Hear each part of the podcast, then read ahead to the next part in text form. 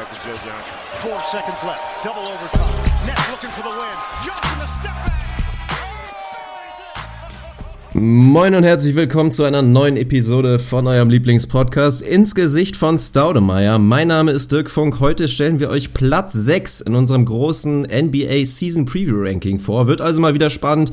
Mit in der Leitung der Mann, der Mythos, Arne Tegen. In den letzten Tagen wirklich im Stile eines Jason Bournes unterwegs gewesen. Ich war wirklich nicht in der Lage, ihn zu erreichen. Die Wahrscheinlichkeit, dass er noch am Leben ist, habe ich so bei maximal 65 Prozent gesehen. Aber er ist, glaube ich, in der Leitung und wird sich jetzt hoffentlich zu Wort melden. Der Mann, der Mythos, die Legende, Grätzlö natürlich auch von mir. Ganz so schlimm habe ich es eigentlich nicht wahrgenommen, aber ja, ich war ein bisschen äh, out of order, wenn man so will. Mein Handy ist ja nach wie vor leider kaputt, also ich werde mich nochmal an unseren guten Olli, glaube ich, wenn ich das richtig in Erinnerung habe, wenden, der irgendwie Smartphone-Experte ist und mich da mal beraten lassen. Das ist jetzt, das Thema ist durch. Also mein Handy ist mittlerweile bei dem Status angekommen, dass praktisch in dem Moment, wo du das Ladekabel aus dem Handy ziehst, das Handy nicht mehr zu gebrauchen ist und ausgeht. Und das ist halt irgendwie nicht so ganz der Sinn eines Smartphones. Insofern bin ich so ein bisschen, ja, schwer zu erreichen, war viel unterwegs, bin in Cuxhaven gerade. Also melde mich heute mal wieder Jet-Set-mäßig Da ist direkt natürlich unterwegs. Frage Nummer eins, warum zur Hölle, also was macht man in Cuxhaven? Junge, Junge, also offenbar warst du noch nie in Cuxhaven. Also wenn ist ich das mir deine Kritik so richtig anhöre. Ja, das ist muckelig, ist bummelig, muckelig, ist schön. Das ist ein kleiner niedlicher Ort am Meer halt. Du bist am Watt, gestern waren wir spazieren sind an Kühen, Schafen, Hasen, keine Ahnung was vorbeigelaufen. Also es ist mal wieder absolute Überschrift Entschleunigung. Hier ist nicht viel los, obwohl es irgendwie Touri-Ort ist. Aber wenn man nicht gerade zur Strandpromenade geht, sondern ein bisschen abseits der üblichen Wege, dann kann man hier mal richtig, ja, richtig runterkommen. Und das mache ich auch hier bisher. Boah, kompletter Mythos für mich, ohne Scheiß. Also wir sind ja damals mal gemeinsam auf jeden Fall in Cuxhaven gewesen, zur Auswärtsfahrt beim Jugendfußball ja. damals noch. Mhm. Aber mir war nicht bewusst, dass Cuxhaven tatsächlich am Wasser liegt. Ja, nicht schlecht. Also hast du richtig ausgespannt. Komplett direkt am Wasser. Ja, so gut es geht. Also wir sind ja hier bei Freunden zu Besuch, die sowohl einen relativ jungen Hund haben, ist es glaube ich zwei, als auch eine Tochter, die sechs Monate alt ist. Dementsprechend ist hier immer relativ viel Alarm und man ist irgendwie von links nach rechts am Springen und am Machen und am Tun. Aber ist schön. Also wir sind viel, viel draußen. Dementsprechend war ich auch nicht wirklich zu erreichen. Und ja, abends gibt es dann auch das ein oder andere Kaltgetränk in Form von Wein oder Pilz. Insofern die Morgende dann ein bisschen kritischer, ein bisschen später wach und dann direkt wieder raus, weil das Wetter echt heute toll ganz ordentlich ist. Aber jetzt neigt sich unser Besuch hier dem Ende. Morgen fahren wir wieder nach Hause. Insofern jetzt sitze ich hier oben im völlig chaotischen Arbeitszimmer von der Freundin von uns und hauen eine Episode raus. Und ich habe Bock, ich freue mich. Platz 6 gibt, glaube ich, wieder ein bisschen Kontroverse heute, könnte ich mir vorstellen. Aber ich freue mich drauf. Schön, dass wir wieder in der Spur sind. Ja, also Kontroverse gibt's sowieso immer. Ich war natürlich am Wochenende ein kleines bisschen aktiv. Ein paar Leute haben es, glaube ich, mitbekommen. Hab da ein, zwei Videos wieder rausgehasselt und in dem Sinne auch nochmal ein herzlich willkommen vielleicht an die Leute, die vielleicht aufgrund des aktuellsten Videos mit dabei sind. War eine ganz nette Idee, die da entstanden ist und da nochmal ein großes Shoutout wirklich in unsere Community. Da hat man wieder gemerkt, wirklich wie, wie mächtig, wie kraftvoll unsere ins Gesicht von Staudemeyer Army ist. Ich habe da mal mit so einer lockeren Idee einfach mal in unsere Gruppe gepostet. Hier so, ich habe da eine Idee, hier so Dinge, die ein NBA-Fan nicht sagt und habe vielleicht gedacht, vielleicht schreiben maximal so drei, vier Leute zurück oder vielleicht geht das Ding komplett unter. Hatte dann am Ende, glaube ich, 200 Vorschläge, was man so nehmen könnte. Ein paar Sachen haben es letztendlich in das Video geschafft, was auf YouTube vor allen Dingen veröffentlicht wurde, letztendlich auch bei Facebook. Eigentlich sollte es ein YouTube YouTube Exclusive werden, aber klar, bei Facebook rastet die ganze Sache immer ein bisschen mehr aus. Also wer das noch nicht gesehen hat, 66 Dinge, die ein echter NBA-Fan nicht sagt im Normalfall, der kann gerne mal bei unserem YouTube-Channel reinschalten, ins Gesicht von Staudemeyer einfach eingeben. Über 300 Abonnenten inzwischen schon. Also ich würde sagen, spätestens in so Oh, zwei Wochen sollten wir die 400 knacken und dann wirklich on the road to 1K, ähnlich wie wir es auch vor einer ganzen Weile bei Facebook geschafft haben. Das muss das Ziel sein. Ja, stabil, kann ich mich nur wiederholen. Massives Shoutout an dich. Das Video habe ich mir dann auch, als ich mal wieder kurz im Internet war, reingezogen. Fantastisch. Es hat mich sehr zum Lachen gebracht, hat mich zum Schmunzeln gebracht. Und ja, massives Shoutout. Also da geht's mit großen Schritten Richtung 1K, hoffe ich. Dann irgendwann auch mal bei Twitter vielleicht. Also da sind wir, glaube ich, ich habe, ich muss vermutlich demnächst meine, meine Twitter-Follower-Führung, die ich gegenüber deinen YouTube-Abonnentenzahlen habe, muss ich vermutlich demnächst abgeben. Das wird ein harter Moment. Das wird mir schmerzen, aber ich fürchte, es ist unausweichlich. ja, der Aufruf hat nur so semi gut geklappt, ne? Also es war solide. Es kann so 20, 30 neue irgendwie so, ja. Ja, es ist zu wenig, Jungs. Es ist definitiv zu wenig. Also ich bin ja immer noch dafür, dass wir den Laden dicht machen bis 500 bei Twitter mindestens, aber dass wir das mit dir nicht durchbekommen. Du bist einfach zu weich, Mann. Ich bin Softie, auf jeden Fall. Also du bist jetzt auch nicht gerade der härteste von uns, aber es ist, ja, es tut mir irgendwie, es tut mir in der Seele weh, meine klugen, eloquenten Gedanken dann nicht bei Twitter rauslassen zu können. Nein, das ist natürlich nicht, aber ich habe mittlerweile einfach Freude an Twitter gefunden, sowohl aktiv als auch passiv. Und ich sehe einfach die 500 noch, noch relativ weit entfernt und ich möchte mir nicht irgendwie zumuten, dann drei Wochen auf Twitter verzichten zu müssen. Von daher, ja, ich hoffe trotzdem, dass wir den 500 nahe kommen und ich werde trotzdem weiterhin mich da ab und an mal ein bisschen austoben. Und du ja auch zwischendurch. Also ist ja nicht nur, nicht nur täglich exclusive, du haust ja auch ab und an mal rein. So ist es. Und da hoffen wir natürlich auch, dass auch YouTube nicht mehr so ewig auf jeden Fall ein Fünkli Exclusive bleibt. Da wollen wir natürlich alle auch den guten Ahne sehen. Und ich weine eigentlich jeden Tag einfach nur mit der Vorstellung, was wir für einen geilen Scheiß die ganze Zeit abfilmen könnten, wenn wir einfach im gleichen Ort wohnen würden. Es ist sehr traurig, aber nichtdestotrotz muss man damit leben. Es wird sich bestimmt irgendwann ändern. Da bin ich wirklich fest davon überzeugt, selbst wenn ich dann irgendwann mal nach Hamburg ziehen muss. Sarah schleppe ich da auch schon mit hin, ist gar kein Thema. Bevor wir wirklich zu unserem ersten Platz 6 gehen, im Osten gab es ja noch ein, zwei Sachen und wir müssen kurz mal feiern. Also, auch wenn es vielleicht nicht jeden interessiert, es rollt aktuell wieder der Ball. NBA Basketball, auch wenn es nur die Preseason ist. Letzte Nacht war der zweite Spieltag. Also ein paar schöne Spielchen haben wir schon gesehen. Und ich glaube, wir müssen da nicht groß drum rumreden. Wir sind jetzt beide nicht unbedingt diejenigen, obwohl der Hype natürlich riesig ist. Preseason muss man sich definitiv nicht alles angucken. Also ich bin mir auch zu 100% sicher, dass du maximal vielleicht ein paar Ausschnitte gesehen hast. Ich würde fast darauf tippen, gar nichts.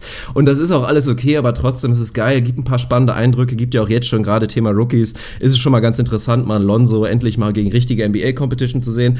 Das ist eine schöne Sache und eine große Story hatten wir noch ist natürlich auch Teil eines späteren Previews, aber ich will trotzdem einmal deine Rapid Reaction hören. Es gab ja die große Neuigkeit, Russell Westbrook hat sich mit den Oklahoma City, Oklahoma City Thunder, Oklahoma. hat er sich geeinigt, also die ganzen Diskussionen, geht er irgendwann nach LA, weil er irgendwie hier seine Fashion Brand größer machen will und sucht halt diesen riesigen Markt. Alles Quatsch. Wir haben das ja eigentlich schon länger gesagt, wir glaube ich bei Westbrook denken, dass er wirklich eher so ein bodenständiger Typ ist und das einfach schätzt, was er für eine Verbindung mit Oklahoma hat, mit der ganzen Community und dass er da wirklich bleiben will. Und das hat sich jetzt bestätigt. Fünf Jahre, 207 Millionen sind es, glaube ich. Also wirklich absolut der massivste Vertrag, der da absolut, der da momentan so in NBA rumschifft. Aber ich denke mal, muss man aus Oklahoma-Sicht natürlich wahnsinnig positiv sehen, dass die zumindest, was das Thema Westbrook angeht, Stabilität für die Zukunft haben, oder? Schön, wie du da wirklich das Wort Stabilität so ganz sneakig seriös reingebaut hast. Gefällt mir gut. Also dafür gibt's einen Shoutout. Ich find's natürlich großartig. Also wir haben natürlich immer mal drüber gesprochen, ob vielleicht irgendwie dieses 2018 Richtung Lakers-Szenario mal Realität werden könnte. Ich feiere es, dass der Kerl da geblieben ist. Ich find's auch nicht überraschend. Also das wäre auch das, worauf ich meine Pferde gesetzt hätte, wenn das irgendwie zur Debatte gestanden hätte. Massiver Deal, 200 Millionen. Das ist für mich immer noch einfach abgefahren, dass du mit einer Unterschrift unter ein Blatt Papier sicher 200 Millionen plus ein bisschen Kleingeld irgendwie in der Tasche hast in den nächsten Jahren, egal was passiert, auch wenn du dir beide Beine brichst. Das ist einfach sensationell. Gibt ein bisschen Planungssicherheit für die nächsten ein, zwei Jahre. Und für die Thunder müssen wir nicht drum rumreden. Absoluter Home Run. Also jetzt hast du dir eben auch für die Szenarien Paul George Free Agency im nächsten Sommer, auch wenn da nach wie vor irgendwie alle mit den Lakers rechnen, hast du zumindest jetzt ein Argument mehr auf deiner Seite und zwar kein besonders kleines. Und dann kannst du einfach sagen, ey, falls du dir doch vorstellen kannst, hier zu bleiben die nächsten vier, fünf Jahre, wird Russell Westbrook hier sein, was er vorher eben nicht sicher sagen konnte. Insofern wird der Case ein bisschen stärker. Sie sind keine Free, Ag Free Agency Destination im eigentlichen Sinne. Es ist nicht die spannendste Stadt, um dort zu leben. Insofern ist es einfach wichtig, dass man die Assets, die man hat, möglichst behalten kann, weil du ansonsten schnell wirklich in der Versenkung verschwinden kannst. Gerade als OKC-Franchise, die auch nicht wirklich bereit ist, viel Kohle in die Hand zu nehmen im Normalfall, ist es ein absoluter Home Run. Jetzt hast du ihn da an Bord und kannst im nächsten Sommer versuchen, deine Argumente auf den Tisch zu legen bei den großen Jungs, die noch so auf dem Markt sind und bei einem Paul George und hoffen, dass du wirklich weiter competen, contenten kannst. Mal schauen, wie weit es geht dieses Jahr. Ich finde es großartig. Ich es für die Liga geil. Finde ich einfach eine rundum, also A+. Von mir gibt es ein A+. Tegli verteilt 5 von 5 Teglis, Fünklis, was auch immer. Ja, muss man so sehen. Und dann wird es natürlich spannend, wie die Co-Stars, die neuen Co-Stars, Paul George und Mello jetzt natürlich im nächsten Jahr reagieren. Aber das ist Zukunftsmusik und da gehen wir vor allen Dingen in der, ja, in den, in, ja, mal gucken, wann, wann sie drankommen, die Thunder. Wir wollen natürlich nicht spoilern, aber ja, stabil bei Westbrook, kann man mal so sagen. Bis, bis zum Jahre 2023 wird er jetzt 233,5 Millionen verdienen. Also zugerechnet natürlich sein Salary für diese Saison. 205 Millionen sind es übrigens, fünf Jahre, muss ich mich nochmal kurz korrigieren. Und dazu hat der Junge ja auch noch vor kurzem 9, 10 10-Jahres-Vertrag mit der Jordan-Brand wirklich exklusiv da als so ziemliches Gesicht der ganzen Marke unterschrieben und Mann, Mann, Mann, also der Junge ist am Scheffeln, aber ich gönn's ihm auch einfach, geiler Typ. So, dann springen wir zu unserem Ranking und wir fangen wie immer im Osten an, auf Platz 6 inzwischen angelangt. Wir nähern uns wirklich ganz, ganz langsam und, oder beziehungsweise ziemlich schnell wirklich den Homecourt-Plätzen und hier haben wir ein Team, das war in der letzten Saison wirklich wahnsinnig spektakulär, weil die erste Saisonhälfte und die zweite hätten eigentlich nicht unterschiedlicher sein können. Interessanterweise den Rekord gehabt, den sie in der ersten Saisonhälfte hatten, umgedreht in der zweiten Saisonhälfte. Inzwischen wissen, glaube ich, alle, worum es geht. Die Miami Heat wirklich brandheiß gewesen in der Rückrunde der NBA-Saison. Umso bitterer war es, dass sie letztendlich wirklich wahnsinnig knapp mit einer Bilanz genau 541 und 41 ganz knapp die Playoff verpasst hatten. Letztendlich lag es, glaube ich, in den Brooklyn Nets gegen deine Chicago Bulls, da ein paar Spieler gerestet haben, einfach völlig ohne Sinn und dementsprechend sind die Bulls auf Platz 8 gelandet. Ja, so konnten sie immer in der Lottery tippen, in wie man das jetzt betrachten muss. War das jetzt irgendwie eine Riesenenttäuschung oder war es vielleicht gar nicht so schlimm? Das will ich in erster Linie von dir sehen. Natürlich zusammen nochmal mit so einem Gesamteindruck. Wie hast du wirklich diese Miami Heat mit den zwei Gesichtern wahrgenommen in der letzten Saison? Ja, erstmal für mich als kleinen Autisten und Zahlenfreund sehr befriedigend, befriedigend, dass der Rekord da wirklich dann genau umgedreht war. Das war die ganz große Storyline. Sie sind katastrophal reingekommen in die Saison und haben das Ruder dann wirklich rumgerissen, haben absolut Late Season so einen starken Playoff-Push gehabt, der leider Gottes nicht gereicht hat. Bei mir waren es ein bisschen zwei Herzen. Ich mag die Heat total, ich mag Eric Spoelstra total und habe mir auch gewünscht, dass sie in die Playoffs kommen oder noch kommen, hätten es auch verdient gehabt für mich. Rein so Net-Rating, wenn man da mal drauf guckt, waren sie theoretisch das fünftbeste Team im Osten. Hat dann am Ende nicht sollen sein. Ich hätte gern die Pacers da rausfliegen sehen und dafür die Heat gesehen. Wir alle hätten, glaube ich, irgendwie gern das Matchup LeBron James gegen die Miami Heat gesehen, in welcher Form auch immer. Es sollte dann am Ende des Tages nicht sein. Aber nach so einem Saisonstart glaube ich, wenn man so die Gesamtbilanz der Saison anguckt, dann ist man damit wahrscheinlich noch einigermaßen zufrieden. Also natürlich wollten die Heat in die Playoffs, keine Frage. Aber wer so katastrophal in die Saison reingeht, und dann am Ende da wirklich diesen Riesen-Push macht mit einer 13-Game-Win-Streak zwischendurch, der glaube ich wird die Saison nicht ewig negativ sehen, so in der Retrospektive. Was sie für ein Team waren, relativ klar, waren ein klares Defensivteam, ein sehr, sehr gutes Defensivteam, waren Fünfter im Defensive Rating, 17. im Offensive Rating, also so leicht unterdurchschnittlich, relativ langsames Team, was die Pace angeht. Expected Win-Loss hat sie ein bisschen besser gesehen, als sie am Ende eingelaufen sind, bei 44 Wins, am Ende waren es 41. Ja, war für mich trotzdem irgendwie eine ja, auch wenn es sich ein bisschen komisch anhört, irgendwie eine, eine, schöne Saison für die Heat. Wie gesagt, nach diesem Start, das passiert halt mal, dass du irgendwie so katastrophal reinkommst, dann das Ruder wirklich rumzureißen, auf dem Gas zu bleiben, nicht den Kopf in den Sand zu stecken, sondern wirklich zu sagen, wir wollen kompetitiven Basketball spielen und sich so ganz heimlich still und leise wirklich ranzuarbeiten an die Playoff-Plätze, umso bitterer, dass es nicht reicht. Aber ich glaube, dass man die Saison durchaus einigermaßen positiv sehen kann. In der Offseason jetzt ist ein bisschen was passiert, da kommen wir gleich drauf. Ich fühle mich, da wo wir sie jetzt haben, irgendwie ganz wohl. Aber natürlich macht gerade so eine, so eine zweischneidige Saison wie die letzte, ist einfach super schwer, sie irgendwie einzuranken. Also ich glaube, die Heats sind kein 11 und 30 Team, die Heats sind auch kein 30 und 11 Team. Irgendwo dazwischen müssen wir sie jetzt einsortieren. Und da fand ich es im ersten Moment einfach mal relativ schwer zu sagen, ja, was ist das jetzt für ein Team? Irgendwie vor genau einem Jahr oder ein bisschen weniger in diesem tiefen Run, den sie da in negativer Hinsicht hatten, hätte man gesagt, ach du Scheiße, das ist ja gar nichts gegen Ende der Saison hätte man sagen können, Junge, Junge, wenn die weiter so zusammenbleiben, spielen die auf einmal 50 Win-Basketball. Beides sehe ich nicht, also irgendwo dazwischen müssen wir sie einsortieren. Aber ich fand es erstmal relativ schwierig, wirklich zu sagen, wie viel davon ist denn wirklich ja, der Real Deal? Was sind die Miami Heat? Insofern für mich wird es spannend gleich, wo du sie siehst.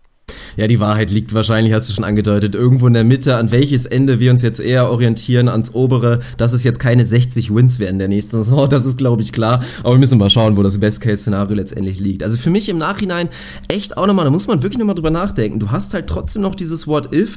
Wir haben ja gesehen, wie die Boston Celtics gegen deine Bulls gestruggelt haben, gerade auch wegen der Isaiah Thomas-Geschichte. Und für mich ist es wirklich absolut nicht unrealistisch, dass wir die Miami Heat in den Conference Semifinals gesehen hätten. Also das ist halt so ein bisschen das Bitte daran, wie tief hätte so ein Run gehen können. Also es gibt ohne Scheiß halt ein Szenario, wie die Miami Heat in der letzten Saison vielleicht sogar in den Conference Finals stehen, oder? Ja, das gibt's irgendwie. Es gab ja sogar Leute, die irgendwie gesagt haben, boah, das wäre für LeBron und die Cavs eine knüppelharte Serie. Soweit wären wir dann wahrscheinlich nicht gegangen, wobei die Heat für mich schon in der Theorie zumindest vielleicht das Team unter den Bottom Four Playoff Teams da gewesen wären, die wirklich in einem, in einem Szenario irgendwie unangenehm hätten werden können wenn da alles zusammengeht, ja, die Celtics, die waren angreifbar, vor allem in der ersten Runde. Das haben meine Bulls gezeigt. Und wie gesagt, hätte Rondo sich nicht verletzt, wären die vielleicht sogar rausgegangen. Und zweite Runde, wenn du dann eben nicht vom Seed her auf die Cavs läufst, dann ist der Osten ja irgendwie trotzdem offen, auch wenn du da Teams hast, die nominell vielleicht besser sind, wie die Raptors oder die Wizards oder vielleicht sogar die Bucks. Aber warum nicht? Also für mich ist es kein völlig unrealistisches Szenario, dass die Heat letztes Jahr durchaus Conference Finals im Tank gehabt hätten, ja. ja, es ist sehr spannend. Und jetzt müssen wir natürlich drauf schauen, was sich alles in der Offseason getan hat. Das ist ja rein vom Personal her gar nicht mal so viel. Aber die Heat, das ist glaube ich so ein bisschen die Überschrift, hatten extrem loses Portemonnaie. Also haben da wirklich mit Geld um sich geschmissen und vor allen Dingen Thema Resignings. Also die Heat hatten ja wirklich so einen spannenden Kader, gespickt voller Second Rounder und teilweise sogar undrafted Guys, die du jetzt einfach teilweise auch mit neuen Verträgen ausstatten musstest. Und da reden wir natürlich, ja, ich weiß gar nicht, was du allen voran nehmen musstest. Reden wir erstmal über einen Dion Waiters, der der hat einen neuen Vertrag bekommen, fünf Jahre, 52 Millionen, nur fünf Millionen davon sind nicht garantiert. James Johnson sogar ein kleines bisschen mehr noch, vier Jahre 60 Millionen, wobei die letzte Saison eine Player Option ist. Letztendlich haben sich die Heat jetzt auch noch vor kurzem mit Josh Richardson auf eine Rookie Extension geeinigt, die erst nächstes Jahr dann ein, also wirklich wirksam wird. Thema Salary Cap. Jetzt hat er verdient er erstmal, glaube ich, noch knapp zwei Millionen mit seinem Rookie Deal. Vier Jahre 42 Millionen. Letzte Saison Player Option. Udonis Haslem, Minimumvertrag. Jordan Mickey auch Minimumvertrag. Und jetzt kommen wir zur großen Akquise. Wirklich die Free Agency Sensation. Millionen. Kelly Olynyk, Neuzugang, vier Jahre, 50 Millionen. Auch eine Player Option für, fürs letzte Jahr. Und ja, das muss man so ein bisschen erstmal als Überschrift nehmen. Also die Miami Heat, viele haben spekuliert, setzen sie die Free Agency vielleicht eher so ein kleines bisschen aus und wollen flexibel sein, vor allen Dingen für die Free Agency 2018, um dann heftiger Player zu sein. Wir haben oft drüber geredet, es gibt nicht allzu viele Teams, die Cap Space haben werden. Und die Miami Heat natürlich rein steuerlich, rein vom Wetter her, rein von der Umgebung her, eine wahnsinnig interessante Franchise. Haben sich jetzt aber zumindest Stand jetzt tatsächlich dagegen entschieden, Capspace zu haben und laufen aktuell auch in der kommenden Saison mit einer der größten Payrolls der kompletten Liga rum. Ja, das ist für mich auch so eines der, eines der spannenderen Themen, ähm, wie wir das genau einschätzen. Also für mich geht es tendenziell so ein kleines bisschen in Richtung dessen, was die Blazers da vor, äh, in der letzten Offseason gemacht haben, wo ich jeden einzelnen Deal für sich isoliert nicht unbedingt verkehrt finde und teilweise vielleicht ein bisschen über Market Value, teilweise auch irgendwie ein vernünftiger Deal. In der Summe macht mir das hier so ein bisschen Bauchschmerzen. Wir haben da, glaube ich, schon mal darüber gesprochen, ich weiß nicht mehr in welchem Zusammenhang. Du hast es damals, glaube ich, etwas weniger kritisch gesehen als ich. Ich bin gespannt, ob das jetzt immer noch so ist.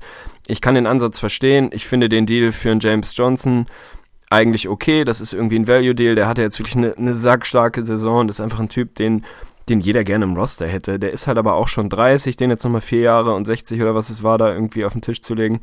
Joa, boah, finde ich irgendwie so ein bisschen schwierig. Dion Waiters müssen wir gleich natürlich irgendwie mal drüber sprechen.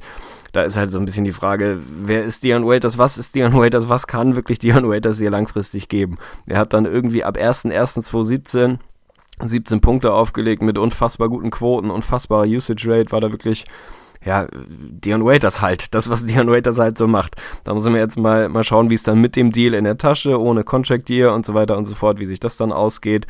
Ich mag auch das Olynyk-Signing, das finde ich auch irgendwie Market Value, ist für mich einigermaßen okay. So in Summe finde ich es ein bisschen schwierig. Aber die große Geschichte bei den Heat ist natürlich, sie sind eine Free Agency Destination, das werden sie immer sein, das werden sie vor allem sein, solange Pat Riley da irgendwas zu sagen hat und solange die Heat halt in Miami sitzen, wo du irgendwie kaum Income Tax zahlst und einfach vom ja, vom Lebensmittelpunkt wahrscheinlich gibt es schlimmere Orte, als in Miami, irgendwie Florida Beach oder wo auch immer zu leben. Insofern werden sie immer ein Player sein. Nächstes Jahr werden sie wieder attackieren. Dieses Jahr haben sie es mit Hayward versucht, waren da unter den letzten zwei, drei Teams. Es hat dann nicht gereicht. Da haben sie wirklich auch verdammt große Geschütze aufgefahren. Ich erinnere mich an die Bilder, wie Miami aussah. Also wirklich die halbe Stadt zugepflastert mit Hayward-Postern äh, und was es nicht alles war. Da waren sie wohl relativ dicht dran, hatten einen guten Case für sich, offenbar nicht gut genug. Das ist ein bisschen bitter, den hätten sie mit Sicherheit gerne genommen. So sind sie halt weiter ein Team, was nicht so diesen, diesen absoluten Megastar hat, den Franchise-Player, mit dem man in die Zukunft geht, aber ein Team, was trotzdem kompetitiv ist, das immer noch flexibel ist, ein bisschen weniger als vorher, aber ein Team, was alle Möglichkeiten hat in den nächsten Jahren, um die man sich wenig Sorgen machen muss. Insofern finde ich es irgendwie okay. Für mich ist es, wie gesagt, in Summe so ein bisschen Blazers 2.0. Ich weiß nicht, ob man nicht in zwei, drei Jahren vielleicht sagt, boah, ein, zwei Deals weniger von dieser Sorte wären nicht ganz verkehrt gewesen. Boah, ja, ich sehe es fast noch ein bisschen kritischer. Also ich würde selbst so weit gehen, dass ich jeden einzelnen Deal wirklich auch zumindest leicht über Market Value sehe. Also ich finde schon, dass jeder Einzelne so mindestens leicht überbezahlt ist und dann in der großen Summe fällt mir das dann doch schon echt sehr, sehr schwer. Also gerade die Blazers-Parallele ist schon da. Du hast so ein Star-Tandem mit einem Whiteside und einem Dragic, bei dem du dir auch nicht wirklich sicher sein kannst, ist das jetzt die Foundation, die wir über die nächsten Jahre haben wollen und gerade Thema Zukunft, Miami, klar, die wollen gerne wieder ein Player sein 2018, aber da ist die Frage jetzt schon, wie wollen sie das denn anstellen? Also da musst du wirklich kreativ werden und zumindest einen der eben beiden genannten dann auch in ein Paket schnüren. Also klar geht das alles theoretisch, bis dann musst du, bist du soweit, dass du sagen musst, okay, wir traden Whiteside in Kombination mit meinetwegen einem Johnson oder einem Waiters und machen so irgendwie Raum frei. Aber das wäre dann auch schon wieder ein massiver Move, der alles durcheinander würfelt. Also ich muss sagen, mir gefällt Stand jetzt die Offseason der Miami Heat nicht so gut. Also ich sehe das anders bei so einem Team, wenn du mir jetzt sagst, die, die Memphis Grizzlies hätten diese Saison gehabt, also diese Offseason. Dann nicke ich das ab und sage, das ist in Ordnung, du musstest diese Spieler alle so leicht überbezahlen, damit du die bei dir halten kannst oder damit du überhaupt erstmal so jemanden bekommst von dem Kaliber. Aber gerade Thema Miami, einfach wesentlich interessanter für, für Free Agents, finde ich, ist das nicht unbedingt die richtige Entscheidung und hätten sie vielleicht meiner Meinung nach ein bisschen diese Saison ein kleines bisschen abschenken, weil wie weit kommst du mit diesem Kader, um einfach flexibler zu sein für die Zukunft. Also gut, Gut, Rookie-Pick müssen wir theoretisch auch noch mit reinnehmen, weil immer ein Lottery-Pick, der letzte, Bam Adebayo, ebenfalls ein Big Man, ist natürlich die große Frage in dem Konstrukt dessen, jetzt mit Whiteside und auch mit Molinik und so weiter, wie passt der Junge da rein? Alles ein bisschen schwierig, wenn ich zu einer Note kommen soll. Viele Abgänge gab es ja nicht. Luke Babbitt hat sich Richtung Atlanta verabschiedet, Willie Reed zu den Clippers und Josh McRoberts ist inzwischen bei den Mavericks gelandet. Da kann ich nicht viel besser als, also mit boah, einem guten, soliden Auge zugedrückt gebe ich eine 4 Plus. Besser kann ich nicht gehen. Ja, finde ich witzig oder äh, überraschend, weil in meiner Erinnerung war das damals anders, dass ich die Deals positiver gesehen habe als du, aber da mag mich meine Erinnerung trügen. Bei mir ist die Off-Season-Note, wenn ich hier am Ende reinschaue, es ist eine 3 minus, also ein kleines bisschen besser, als du sie hattest. Ich sehe deinen Punkt, ich gehe sehr davon aus, oder gehe sehr davon aus, es ist ein bisschen zu offensiv, aber ich fände es absolut nicht überraschend, wenn wir einen Hassan Whiteside-Trade während der Saison sehen würden. Ich glaube, dass das da schon eine, eine Rolle spielt, auch wenn man sich mal den First-Round-Pick anguckt. Also das würde mich wenig überraschen, wenn Whiteside dann da wirklich demnächst gehen würde, auch wenn der jetzt irgendwie dann ein elementarer Teil der jüngeren Vergangenheit ist. Aber wie du richtig, wie du richtig sagst, um flexibel zu sein, um wirklich einen großen Move zu machen, dann musst du einen von den Jungs bewegen. Und ich glaube nicht, dass es dann ein Dragic ist. Ich glaube, dass es dann eher ein Whiteside ist, aber das werden wir dann im, im Verlauf der Saison nochmal sehen. Den Waiter-Stil finde ich tendenziell Market Value, den finde ich nicht unbedingt drüber. James Johnson ist mit Sicherheit ein bisschen drüber. Olenek ist wahrscheinlich auch ein bisschen drüber. Ja, es ist so ein bisschen nicht der ganz miese Deal dabei, wo man wirklich sagt, ach du Scheiße, das ist so einer, wo man, ja, wo man sofort auf Twitter geht und alle Leute ausrasten, warum man den so überbezahlen kann, aber tendenziell ist überall so ein kleiner, freundschaftlicher Bonus aufgeschlagen. Das ist wohl irgendwie schon so. Du hast Josh McRoberts verloren. Das tut mir natürlich sehr weh aus, aus Sympathiesicht. Ich glaube, rein sportlich muss man leider Gottes sagen, kann man das mittlerweile verkraften. Der ist nun mal jetzt bei den Mavs gelandet, was ich wiederum erstmal schön finde. Den Deal für Udonis Haslem finde ich geil. Einfach nochmal so ein reines Lockerroom-Signing, der vielleicht fünf Minuten spielen wird im nächsten Jahr, wenn überhaupt. Das finde ich irgendwie okay. Wie gesagt, meine Note ist dann eine 3 Es ist jetzt nicht das ganz große Ding gewesen. Schade, dass es mit Hayward nicht funktioniert hat ja, ist ein bisschen unspannend, unspektakulär, muss man mal sagen. Aber vielleicht sind sie doch wieder irgendwie so ein positives Überraschungsteam. Das haben sie für mich dann doch irgendwie im Tank. Ja, was Waiters angeht, muss ich einfach nochmal kurz sagen. Also dieser Vertrag ist ja jetzt wirklich basierend auf einem Stretch. Was waren es? Zwei Monate, vielleicht drei Monate. Und für mich darfst du jetzt nicht den Rest der Karriere von Dion Waiters ausblenden. Und mir macht das ein kleines bisschen Sorgen. Ich meine, wir haben in der letzten Saison halt Contract Year Dion Waiters gesehen. Und wie wird ein Dion Waiters, der jetzt wirklich pickepacke voll mit 52 Mille ist garantiert, oder zumindest 47 Millionen garantiert für die nächsten Jahre, wie wird der sein? Wie motiviert wird der sein? Also, wir glauben mal an ich ihn. Ich kenne ihn jetzt nicht. Ich kenne ihn natürlich aus meiner OKC-Zeit noch so ein bisschen und auch da war er immer ein Mann mit zwei Gesichtern. Also der hat teilweise in den Playoffs sehr, sehr, sehr gute Stretches gehabt, wo er auf einmal knüppelharte Defense gespielt hat, was bei ihm natürlich immer so ein bisschen das, das Fragezeichen ist. Also, dass er offensiv bomben wird, da kann man von ausgehen. Das ist halt irgendwie in seiner DNA so verankert. Da hat er Stretches, in denen er richtig gut trifft und Stretches, in denen wenig geht. Wie gesagt, diese Phase, die du jetzt ansprichst, ungefähr drei Monate waren das, bis er sich dann verletzt hat. Da sah das sehr, sehr gut aus. Da hat er aber auch, wie gesagt, Usage Rate jenseits der 27 gehabt. Also da war er auch wirklich ordentlich mit Freifahrtschein unterwegs und durfte machen, was er will. Wir werden den nicht in der Form sehen, das kann ich mir auch nicht vorstellen, aber er hat halt für mich zumindest bei OKC immer wieder gezeigt, wenn er wirklich Bock hat, dass die Frage, wann hat er Bock? Also hat er nur Bock, wenn entweder Contract Years oder Playoffs sind? Das wäre ärgerlich, dann hilft er dir in der Regular Season nicht viel. Aber er hat irgendwie, er hat das schon im Tank, ein Plusspieler an beiden Enden zu sein in der Theorie. Das war er bisher über lange Stretches eben noch nicht. Da hoffst du also ein bisschen und bankst du ein bisschen drauf, dass das irgendwie irgendwie funktioniert und dass er jetzt nicht dieses typische Drop-off hier nach so einem Contract hier hat, wo er danach sagt, jo, puh, jetzt bin ich erstmal safe, jetzt können wir ein bisschen runter vom Gas und dann schauen wir mal. Ich glaube, wenn jemand sowas in die Spur bringt, dann ist es vielleicht ein Typ Eric Spolstra. Also das macht mir, macht mich so ein bisschen optimistisch, dass das funktionieren kann. Ich würde jetzt nicht drauf wetten, dass Dion Waiters 16 Points per Game auflegt im nächsten Jahr, was viele wiederum jetzt irgendwie schon für realistisch halten. Also da glaube ich, da würde ich doch drauf wetten, ja. Bisschen davon ausgehen, dass es vielleicht ein bisschen weniger wird. Mal schauen. Also irgendwie, ich bin nicht sein größter Fan, das ist kein großes Geheimnis, war ich bei OKC damals auch nicht.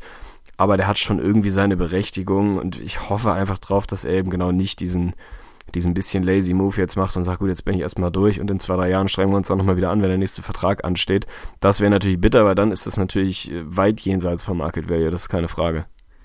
Ja, gut, es wird natürlich entscheidend sein, wie es in Zukunft weitergeht. Wenn du mir jetzt sagst, die Miami Heat fehlen wirklich einen genialen Trade ein und sind dann entweder in der Lage, Gehalt abzulagern und sich dann Free Agent zu holen 2018, der dann der neue Anführer sein soll, oder vielleicht im Trade, dann sieht das Ganze ganz anders aus. Aber aktuell gucke ich auf ein Teamkonstrukt, da fehlt mir in der Spitze wirklich die, die klare Lösung und dann sehe ich dahinter halt viele Leute, die leicht überbezahlt sind. Die Verträge sind alle nicht wahnsinnig schlimm, auch Dion Waiters, das ist ja eher das untere Spektrum von Starter Money, also immerhin musstest du ihm nicht wirklich wirklich Starter-Money bezahlen. So, das ist zumindest das, was du als Gewinn sehen musst. Viel besser kann ich einfach nicht gehen, ich weiß auch nicht. Also Miami Heat sind für mich auch tatsächlich eines der, der unsexiesten Teams, so zumindest in dieser Range, wo wir gerade sind. Also Eric Spolstra ist da schon ein Riesengrund, warum ich sie überhaupt mit gutem Gewissen so Platz 6 ungefähr einordnen kann. Das kann ich verstehen. Also sie sind irgendwie so ein bisschen eine graue Maus. Das waren sie im letzten Jahr eigentlich auch, bis dann eben dieser Lauf kam, der sie so ein bisschen in die sorry, ich muss rülpsen, in die Öffentlichkeit gespült hat, wenn man so will. Für mich ist halt natürlich, da bin ich vielleicht nicht hundertprozentig objektiv, ich habe ja den Goran Dragic Bonus bei den Heat, den ich einfach über alles feier und vielleicht dann auch ein bisschen glorifiziere und das Team drumherum ein bisschen spannender finde. Das mag so sein und ich habe immer noch einen kleinen Crush für Justice Winslow und ich möchte nicht drüber sprechen, warum. Das Thema können wir bitte einfach ignorieren. Das ist halt mein irrationaler Sympathie-Move. Ich mag Justice Winslow, so wie ich Bobby Portis mag und dann schauen wir mal, was die nächste Saison so bringt. Aber ich verstehe schon, dass man die von, von extern betrachtet nicht wahnsinnig spannend findet. Ist halt so ein bisschen, ja, wie, wie Memphis nächstes Jahr oder irgendwie die Hornets. So ein bisschen, ja, würde ich jetzt nicht nachts im Zweifel aufstehen, um mir die Heat anzugucken, so. Ja, Wenn wir mal aufs Starting-Lineup schauen, dann ist das, ja, irgendwie so halb klar, halb irgendwie auch nicht. Ich bin mir noch nicht ganz sicher, was ich daraus machen soll. Also der Backcourt ist klar, da wird Dragic und mit, zusammen mit Dion Waiters starten und Hassan Whiteside auf der 5 sollte auch keine Frage sein. Und dann hast du auf 3 und 4 eben so ein bisschen die Fragezeichen. Startet auf der 3 ein Winslow, startet vielleicht ein Rodney McGruder sogar. Und auf der 4 gehst du erstmal mit einem James Johnson rein, vermutlich. Oder ziehst du wirklich irgendwie einen Olinik mit rein, spielst mit zwei halben Fünfern. Man weiß es nicht. Sie sind nicht so ewig tief, gerade auf den großen Positionen da vorne. Muss man mal schauen, wie sie es dann regeln. Ich würde Stand heute wahrscheinlich mit Winslow und Johnson rechnen. Erstmal mit relativ wenig Veränderung zum Vorjahr und dann mal schauen, wie du Olinik mit reinwirfst, der irgendwie ein interessanter Junge ist im Frontcourt. Also da kannst du schon relativ kreativ um ihn rumbauen. Da gibt es viele Jungs, die dazu passen. Insofern würde ich erstmal davon ausgehen, dass wir ähnliche Heats sehen wie im letzten Jahr im Starting Lineup und dann mal schauen, was du mit einem Kelly Olynyk von der Bank machst, mit einem Tyler Johnson, Josh Richardson, das sind so die Jungs, die da so in der Rotation dahinter hängen. Sind irgendwie, ich habe in meiner Welt habe ich mir sie tiefer vorgestellt, bevor ich dann wirklich ins Depth Chart reingeguckt habe und dachte, ne, da sind schon so ein paar Fragezeichen, Positionen, wo es dann relativ dünn wird. Aber werden wir gleich mal drüber sprechen. Ist das auch das Starting Lineup, was du irgendwie erwartest? Also erstmal ohne viel Veränderung und dann mal schauen, wie man Olynyk von der Bank einbaut? Oder kannst du dir vorstellen, dass wir ein ein Frontcourt-Pairing im Starting-Lineup mit Olinik und Whiteside sehen oder sowas ähnliches?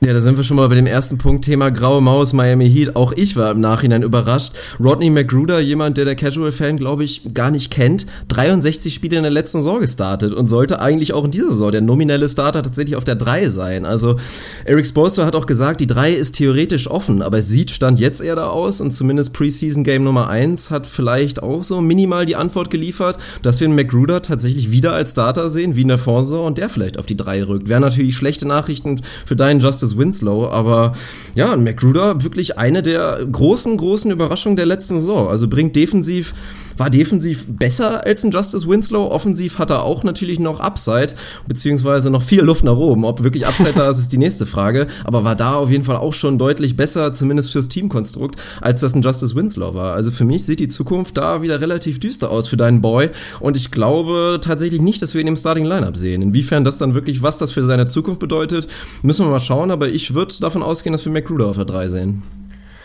Kann ich mir auch gut vorstellen, wäre für mich aber natürlich dann so ein bisschen schade, weil Justice Winslow, also über sein Skillset haben wir jetzt, glaube ich, mehr als genug geredet, vielleicht auch ein bisschen mehr, als dass ein Spieler seiner Qualität irgendwie verdient hat, wenn man es mal fies formulieren will. Der ist nun mal jemand, der in erster Linie einen defensiven Impact hat, der offensiv ich, ich, weiß gar nicht, wie ich es ausdrücken soll. Ich würde gerne sagen, dass er offensiv roh ist. Man könnte auch sagen, er ist vollkommen talentbefreit offensiv. Also es ist halt so ein bisschen, es ist eine Baustelle auf jeden Fall. Und mit dem Skillset, was ein Justice Winslow hat, gefällt er mir in der Theorie, jetzt mal unabhängig davon, in welcher Mannschaft er gerade unterwegs ist, viel besser mit Startern, viel besser mit wirklich offensiver Firepower neben sich, damit er dann das auf den Court bringen kann, was er eben leisten kann in so einer Rolle als, weiß ich nicht, was wäre da ein Sixth, Seventh, Eighth Man von der Bank ja, was erwartest du dann? Instant Defense? Das ist irgendwie auch so nicht so das, weswegen du dann jemanden irgendwie von der Bank reinziehst. Also ich glaube, man hat ihn, hat ihn hochgepickt, man glaubt eigentlich an ihn und hat da wirklich wilde Pakete abgelehnt, wenn man, wenn man es denn den Berichten Glauben schenken darf, dann finde ich, wäre der richtige Weg jetzt auch zu sagen, ja, jetzt versuchen wir es nochmal. Starting Lineup mit unseren besten Jungs in den besten Rotations, in den besten Lineups und dann hoffen wir einfach, dass da offensiv ein Schritt nach vorne kommt. Defensiv ist das schon ein guter Junge und dann mal schauen, ob sich irgendwie daraus was ergibt. Also ihn jetzt wirklich von der Bank zu bringen, wäre für mich der falsche Weg, weil ich mir da irgendwie, der, mit wem spielt er dann zusammen? Mit einem Tyler Johnson, Richardson, Olenek und weiß ich auch nicht, Adebayor oder wie auch immer der Mann da heißt, den sie da gepickt haben. das war, glaube ich, was anderes. Adebayor, ja, ja, ich weiß, das war ein Scherz. Ähm, und dann erwartest du dir von ihm da den Riesen-Impact, dann wird nur sein seine offensives Nicht-Talent nur noch doller zum Tragen kommen. Also für mich wäre es einfach so ein bisschen eine falsche Entscheidung. Es sieht jetzt im Moment so aus, als würde er echt von der Bank kommen. Weiß ich nicht, bin ich kein großer Fan von, aber muss man dann wohl damit leben. Ja, das ist das große Problem. Also erstmal Instant Defense von der Bank hätte das 67. Ding sein können, was ein richtiger NBA-Fan nicht sagt. Auf jeden Fall auch ganz charmant. Aber ja, das ist das Ding. Also ist natürlich nicht so, dass ich Justice Winslow in der Rolle von der Bank besser sehe. Aber es geht eher um das Thema, ist McGruder nicht vielleicht einfach besser als direkter Ersatz? Und dann ist ein Justice Winslow halt obsolet und dann muss er im Zweifel weg. Dann sind wir jetzt eher bei dieser Diskussion wieder, was machst du mit so einem? Also rein auch vom, von der Gehaltsstruktur her, rein als Lottery-Pick im Vergleich zu einem McGruder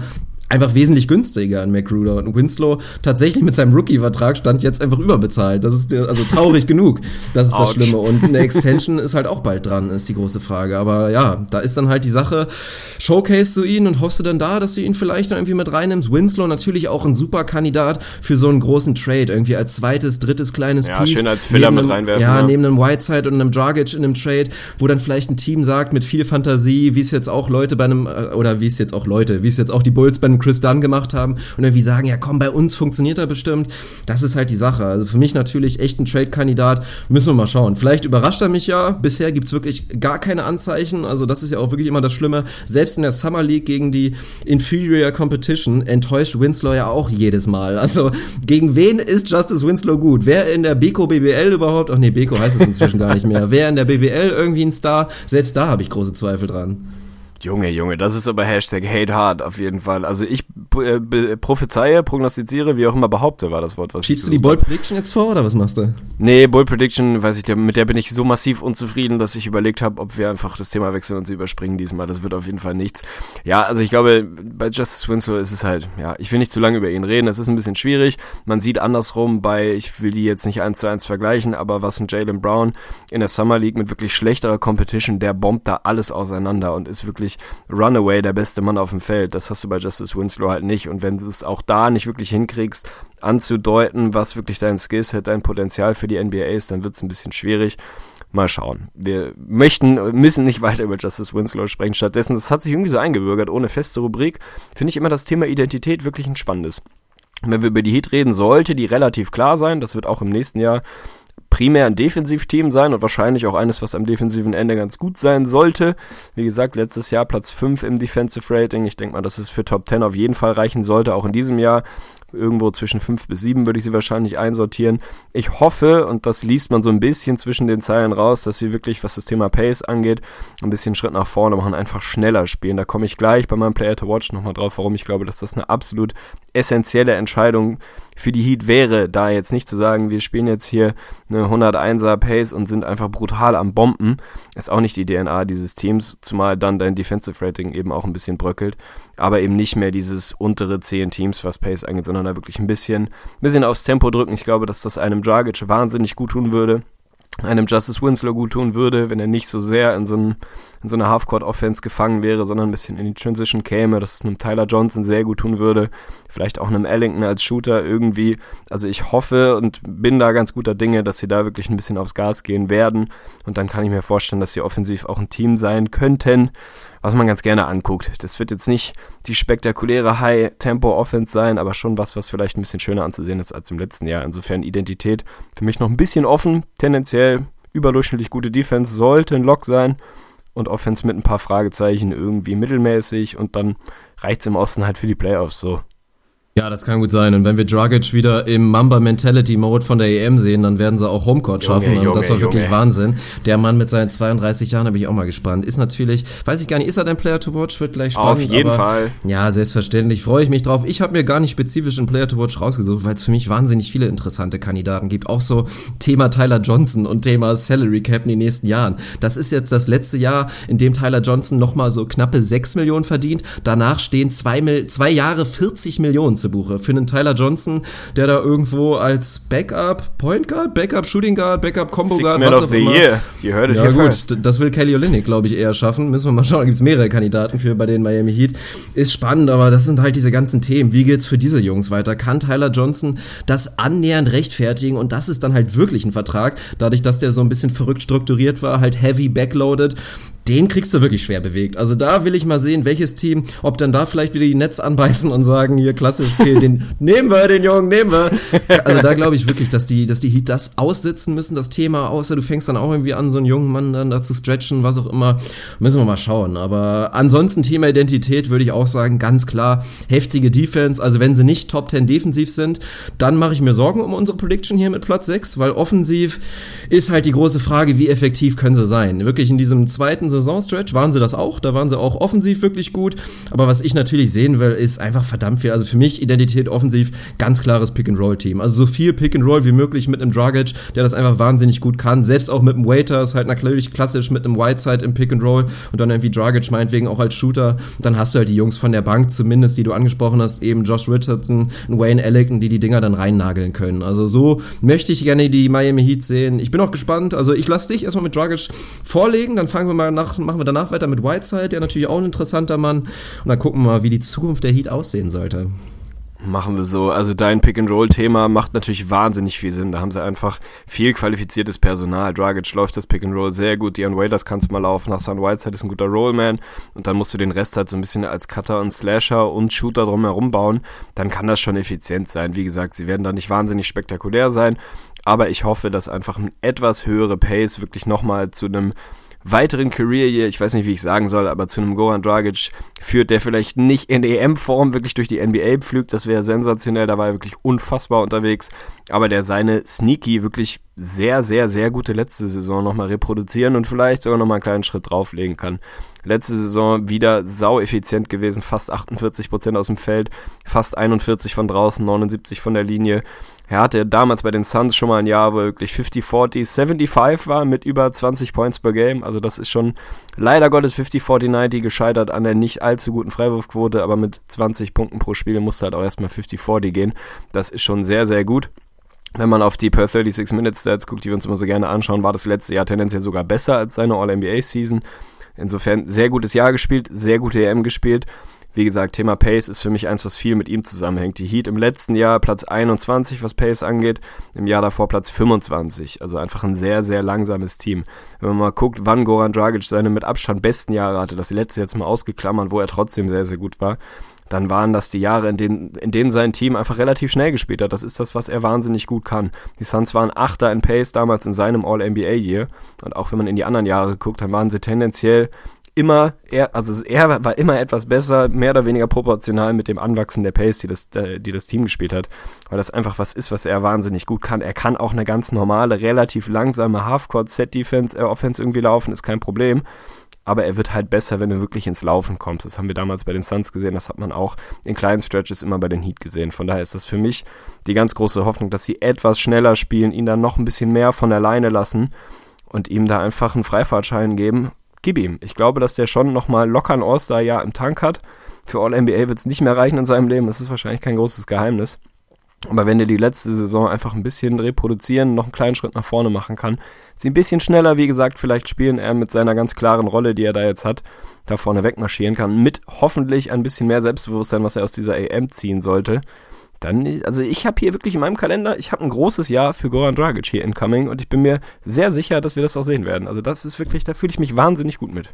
Hoffen wir das mal, weil sollte er das nicht haben und stellen wir uns mal wirklich ein Down hier vor, ein ganz schwaches Jahr von ja, Das wäre eine Katastrophe. Dann mache ich mir wahnsinnig Sorgen, weil das ist echt unterm Radar einfach durchgegangen. Ich habe es ja letztens auch nochmal gemerkt in einem YouTube-Video, das hast du dir auch nochmal angeguckt und mitgeraten dabei, hatte ich mal hier eine Ausgabe von unserer Quiz-Rubrik NBA Quartett. Quartett hatte ich mal so ein bisschen Quartett. visuell da inszeniert auf unserem YouTube-Channel und da war auch nochmal das Thema Kyrie Irving gegen Goran Dragic und was für mich auch, hatte ich gar nicht mehr so auf der Pfanne, wie wahnsinnig effizient er einfach auch von draußen ist. Also ich ich hatte Dragic nicht mehr so als guten, effizienten Dreierstützen im Tank. Und da war er in der letzten Saison sogar zumindest, also natürlich mit weniger Shot-Attempts, war er da trotzdem effizienter als ein Kyrie Irving. Also über 40 Prozent, du hast es angesprochen, ist echt ein sneaky Kandidat für 50-40 und 90 dann halt leider nicht ganz.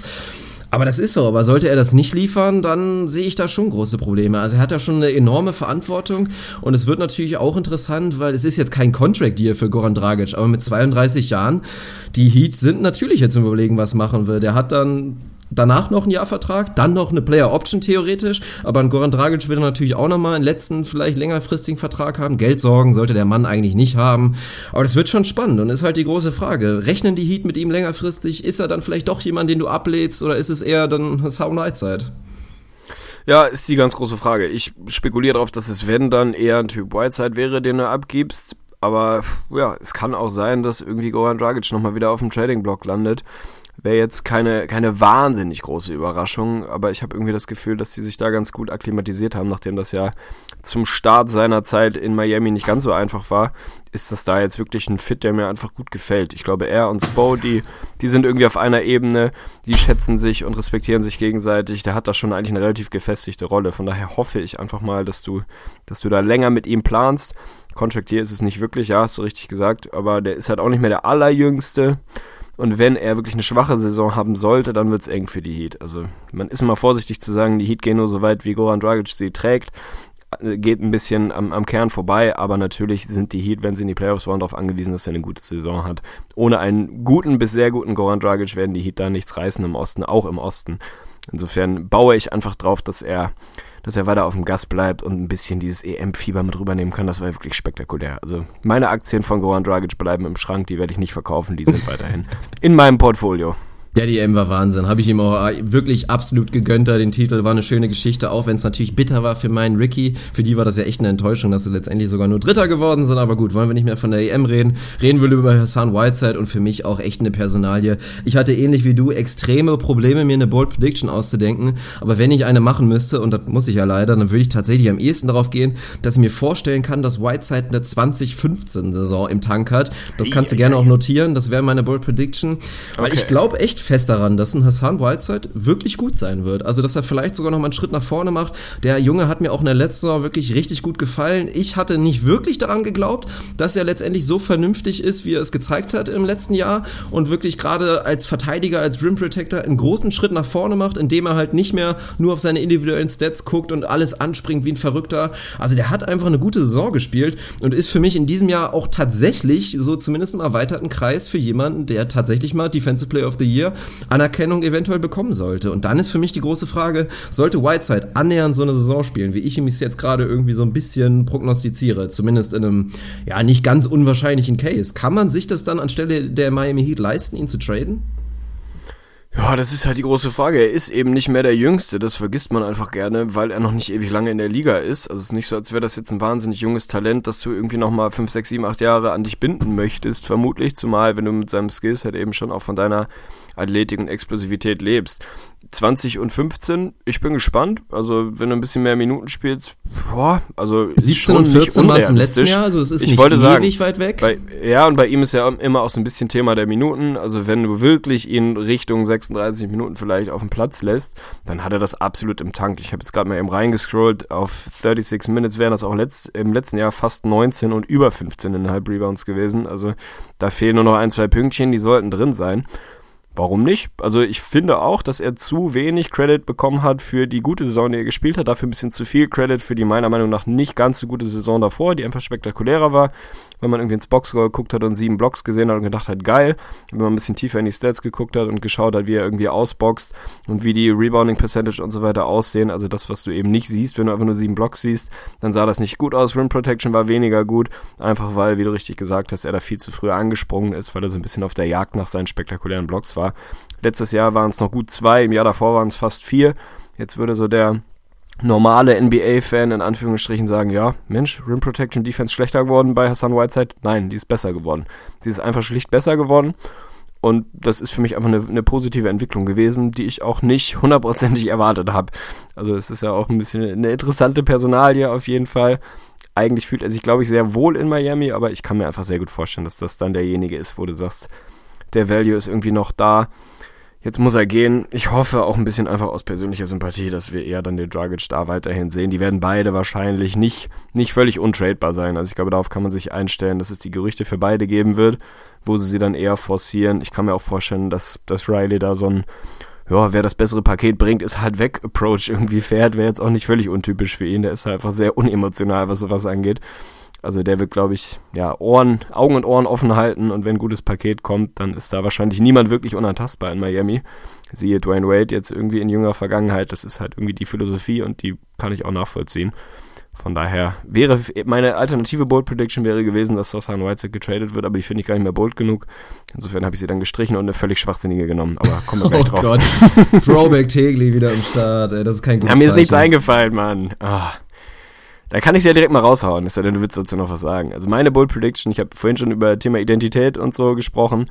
Die Heat enden Top 10 in Defensive und Offensive Rating, ist meine Bull Prediction. Defense mache ich ein Löckchen hinter, das wird kein Problem sein. Offense wäre es ein ziemlicher Stretch und ziemlicher Schritt nach vorne von Platz 17. Und um das mal einzufangen, Teams, das haben wir auch immer wieder gesagt, Teams, die wirklich Top 10 an beiden Enden sind, sind wahnsinnig gut. Die sind einfach richtig gut. Die sind nicht nur so kurz über 500 gut, sondern die sind wirklich richtig gut. Im letzten Jahr waren es exakt die Warriors, die Spurs und die Raptors, die da wirklich Top 10 an beiden Enden waren. Das ist relativ selten, das kommt nicht ewig oft vor und es ist im Prinzip eine sehr simple, vereinfachte Formel für ein Team, was 50 plus Wins wahrscheinlich ungefähr holt, was zumindest einfach ein wirklich echt gutes Team ist. Das ist meine Bold Prediction. Ich fürchte, die wird nicht aufgehen. Aber mir ist wirklich schlicht nichts anderes eingefallen. Und ich, also, es ist nicht völlig ausgeschlossen. So. Das, äh, das gebe ich, mir ja. noch, geb ich mir noch und dann schauen wir mal. das ist jetzt echt sehr spannend, weil wenn ich mal mein Best-Case-Szenario, muss ich jetzt einfach spoilern in dem Kontext, weil ich habe auch mir gerade so Gedanken gemacht, Top 10 Defense, Top 10 Offense ist spannend, würde ich mal reingucken, aber ich bin mir auch ziemlich sicher, dass es da der absolut seltenste Fall ist, dass dann so ein Team nicht mindestens 50 Wins holt. Ja, und da bin ich, ich ganz ehrlich, das ist über meinem Best-Case-Szenario. Also über meinem auch. Lass ich es dir selbstverständlich stehen als Bold Prediction. Ich hätte dir selbst, dass Whiteside wird getradet, hätte ich dir schon irgendwie stehen lassen, weil ich es persönlich noch nicht Shit. unbedingt sehe. Aber jetzt nehmen wir lieber die zweite. Die, die finde ich doch, äh, doch ein kleines bisschen spannend. Ja, das ist. Ja, ja. sauber. Dann senf ich kurz dazu. Mein Best-Case-Szenario ist nämlich auch unter 50 Wins. Insofern geht es nicht so richtig zusammen. Das war auch der Grund, warum ich mich dann zunehmend unwohler gefühlt habe. Ich müsste auch mal reingucken in die Stats, aber ich glaube auch Top 10 Offense, Defense. Das wird mit ganz, ganz wenigen Aus Ausnahmen immer für 50 Wins reichen. Erst recht im Osten. Bei mir steht hier so ein bisschen plakativ auch mal wieder 49 Wins. Also das ist mir gefühlt immer noch fast ein bisschen zu hoch, aber wenn wirklich alles zusammengeht, Best Case ist es der Osten. Warum nicht? Dann kann ich mir das vorstellen, dass sie an die 50 kratzen. Also was ich damit meine, dann kann ich mir vorstellen, über 45 sind drin, 50 so ein bisschen die, ja, die magische Grenze, die ich da nicht fallen sehe. Und in einem Worst Case, ja, finde ich ein bisschen schwierig wenn Dragic wirklich ein schlechtes Jahr hat, wenn Dion Waiters irgendwie den, den Fallback-Rückschritt hat, den man so ein bisschen vielleicht erwarten kann, dann fallen sie für mich unter 40 Wins, aber auch nicht ewig weit. Also dann fallen sie, um es äh, unabhängig von Zahlen zu machen, fallen sie aus den Playoffs. In dem Worst Case sind die Heat einfach schlicht kein Playoff-Team. Was das dann heißt, irgendwie Wins in den hohen 30ern. Also ich will da keine Zahl ranmalen. Ich glaube nicht, dass sie ins Bodenlose fallen, dafür sind sie, glaube ich, zu gut. Also ich sehe die Heat nicht auf 31, 32 Wins fallen. Es sei denn, da geht wirklich alles zugrunde und hast irgendwie zwei, drei Verletzungen. Ich sehe sie dann immer noch bei 35 plus. Aber dann sind sie für mich halt so ein, ja, Team um Platz 10, 11, wie auch immer, was einfach nicht, nicht in den Playoffs steht, aber auch nicht ins Bodenlose fällt. Das wäre mein Worst Case. Und mein Tipp, um das zu Ende zu führen, mein Tipp sind 43 Wins. Das ist das, was ich für realistisch halte. Wo hatten wir denn den Platz 7 eingeordnet?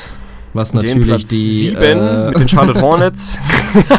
was die. Äh, Platz 7 hatten wir die Hornets mit 41 Wins, also 500 Basketball. Ja, okay. Ja, es ist sehr spannend. Best-Case-Szenario. Ich habe hier schon mit, also auch wieder Auge zugedrückt, 49 in einem absoluten Best-Case-Szenario, wo du wirklich den Osten da einfach sehr, sehr gut abschneidest und dann im Westen vielleicht ein, zwei Teams überraschen kannst. Meinetwegen kann ich mir das vorstellen. Das wäre dann, wie gesagt, oberes Ende von, von der Frage, welche Heat sehen wir, die zweite Saisonhälfte oder die erste. Es hat ja schon auch Sinn gemacht, dass diese so, also dass sie so krass scheiße in die Saison starten, war eine Überraschung, aber es hatte sich extrem viel geändert und die haben natürlich gebraucht, um sich zu finden. Dementsprechend sollte man eigentlich eher meinen, wir sehen die zweite Saisonhälfte, aber dass sie nicht irgendwie 30, 30 und 11 hochgerechnet auf eine ganze Saison im Tank haben, ist auch klar. Also deswegen 49 als Best Case finde ich okay, drüber kann ich mir einfach nicht vorstellen. Worst Case sehe ich auch nicht viel tiefer, weil es gibt einfach wenige Teams, wirklich hier so Thema 10 bis 15, wo ich mir denke, boah, in einem realistischen Szenario werden die die Heat überholen. Das glaube ich nicht. Andererseits kann ich mir aber gut vorstellen, dass gerade Platz 7 die Hornets oder auch Platz 8 die Sixers eventuell die Heat überholen sollten, wirklich. Wenn sie ein leichtes Down hier haben, realistisch finde ich okay, wenn wir uns auf 43 einigen. Das ist, glaube ich, ganz okay. Bisschen besser als die letzte Saison, weil die zweite Saisonhälfte ein bisschen über den Möglichkeiten war. Und dann, ja, das ist, das ist in Ordnung. Schön. Dann haben wir hier die Heat mit Harmonie und Einigkeit abgeschlossen und können vielleicht rübergehen im Westen zu potenziell ein bisschen weniger Einigkeit, weiß ich nicht genau. Also es wird noch ein Team im Westen kommen, was heute nicht dran ist, wo wir uns, ich glaube, ein bisschen deutlicher uneinig sind, vielleicht so ein bisschen auf dem Niveau der Jazz, wo wir nicht ganz eine Linie, also wir hatten schon eine Linie am Ende, aber wo es dann doch ein bisschen Unterschiede gab, das mag bei einem anderen Team auch nochmal kommen. Bei dem bin ich wirklich gespannt. Es ist das Team, ist kein großes Geheimnis, man wird wissen, wer es ist was am unberechenbarsten ist für mich in jeglicher Hinsicht, haben eine Varianz von klar kein Playoff-Team bis meine Güte, wohin kann das gehen, wenn da alles zusammenklickt und alle irgendwie verletzungsfrei bleiben sollen. Spoiler, also um wen geht's wohl? Wir reden von den LA Clippers, die die ja, zumindest actionreichste Offseason überhaupt hatten. Mehr als bei den Clippers kann kaum passieren. Der absolute Franchise-Player ist weg, der Franchise-Point Guard ist weg.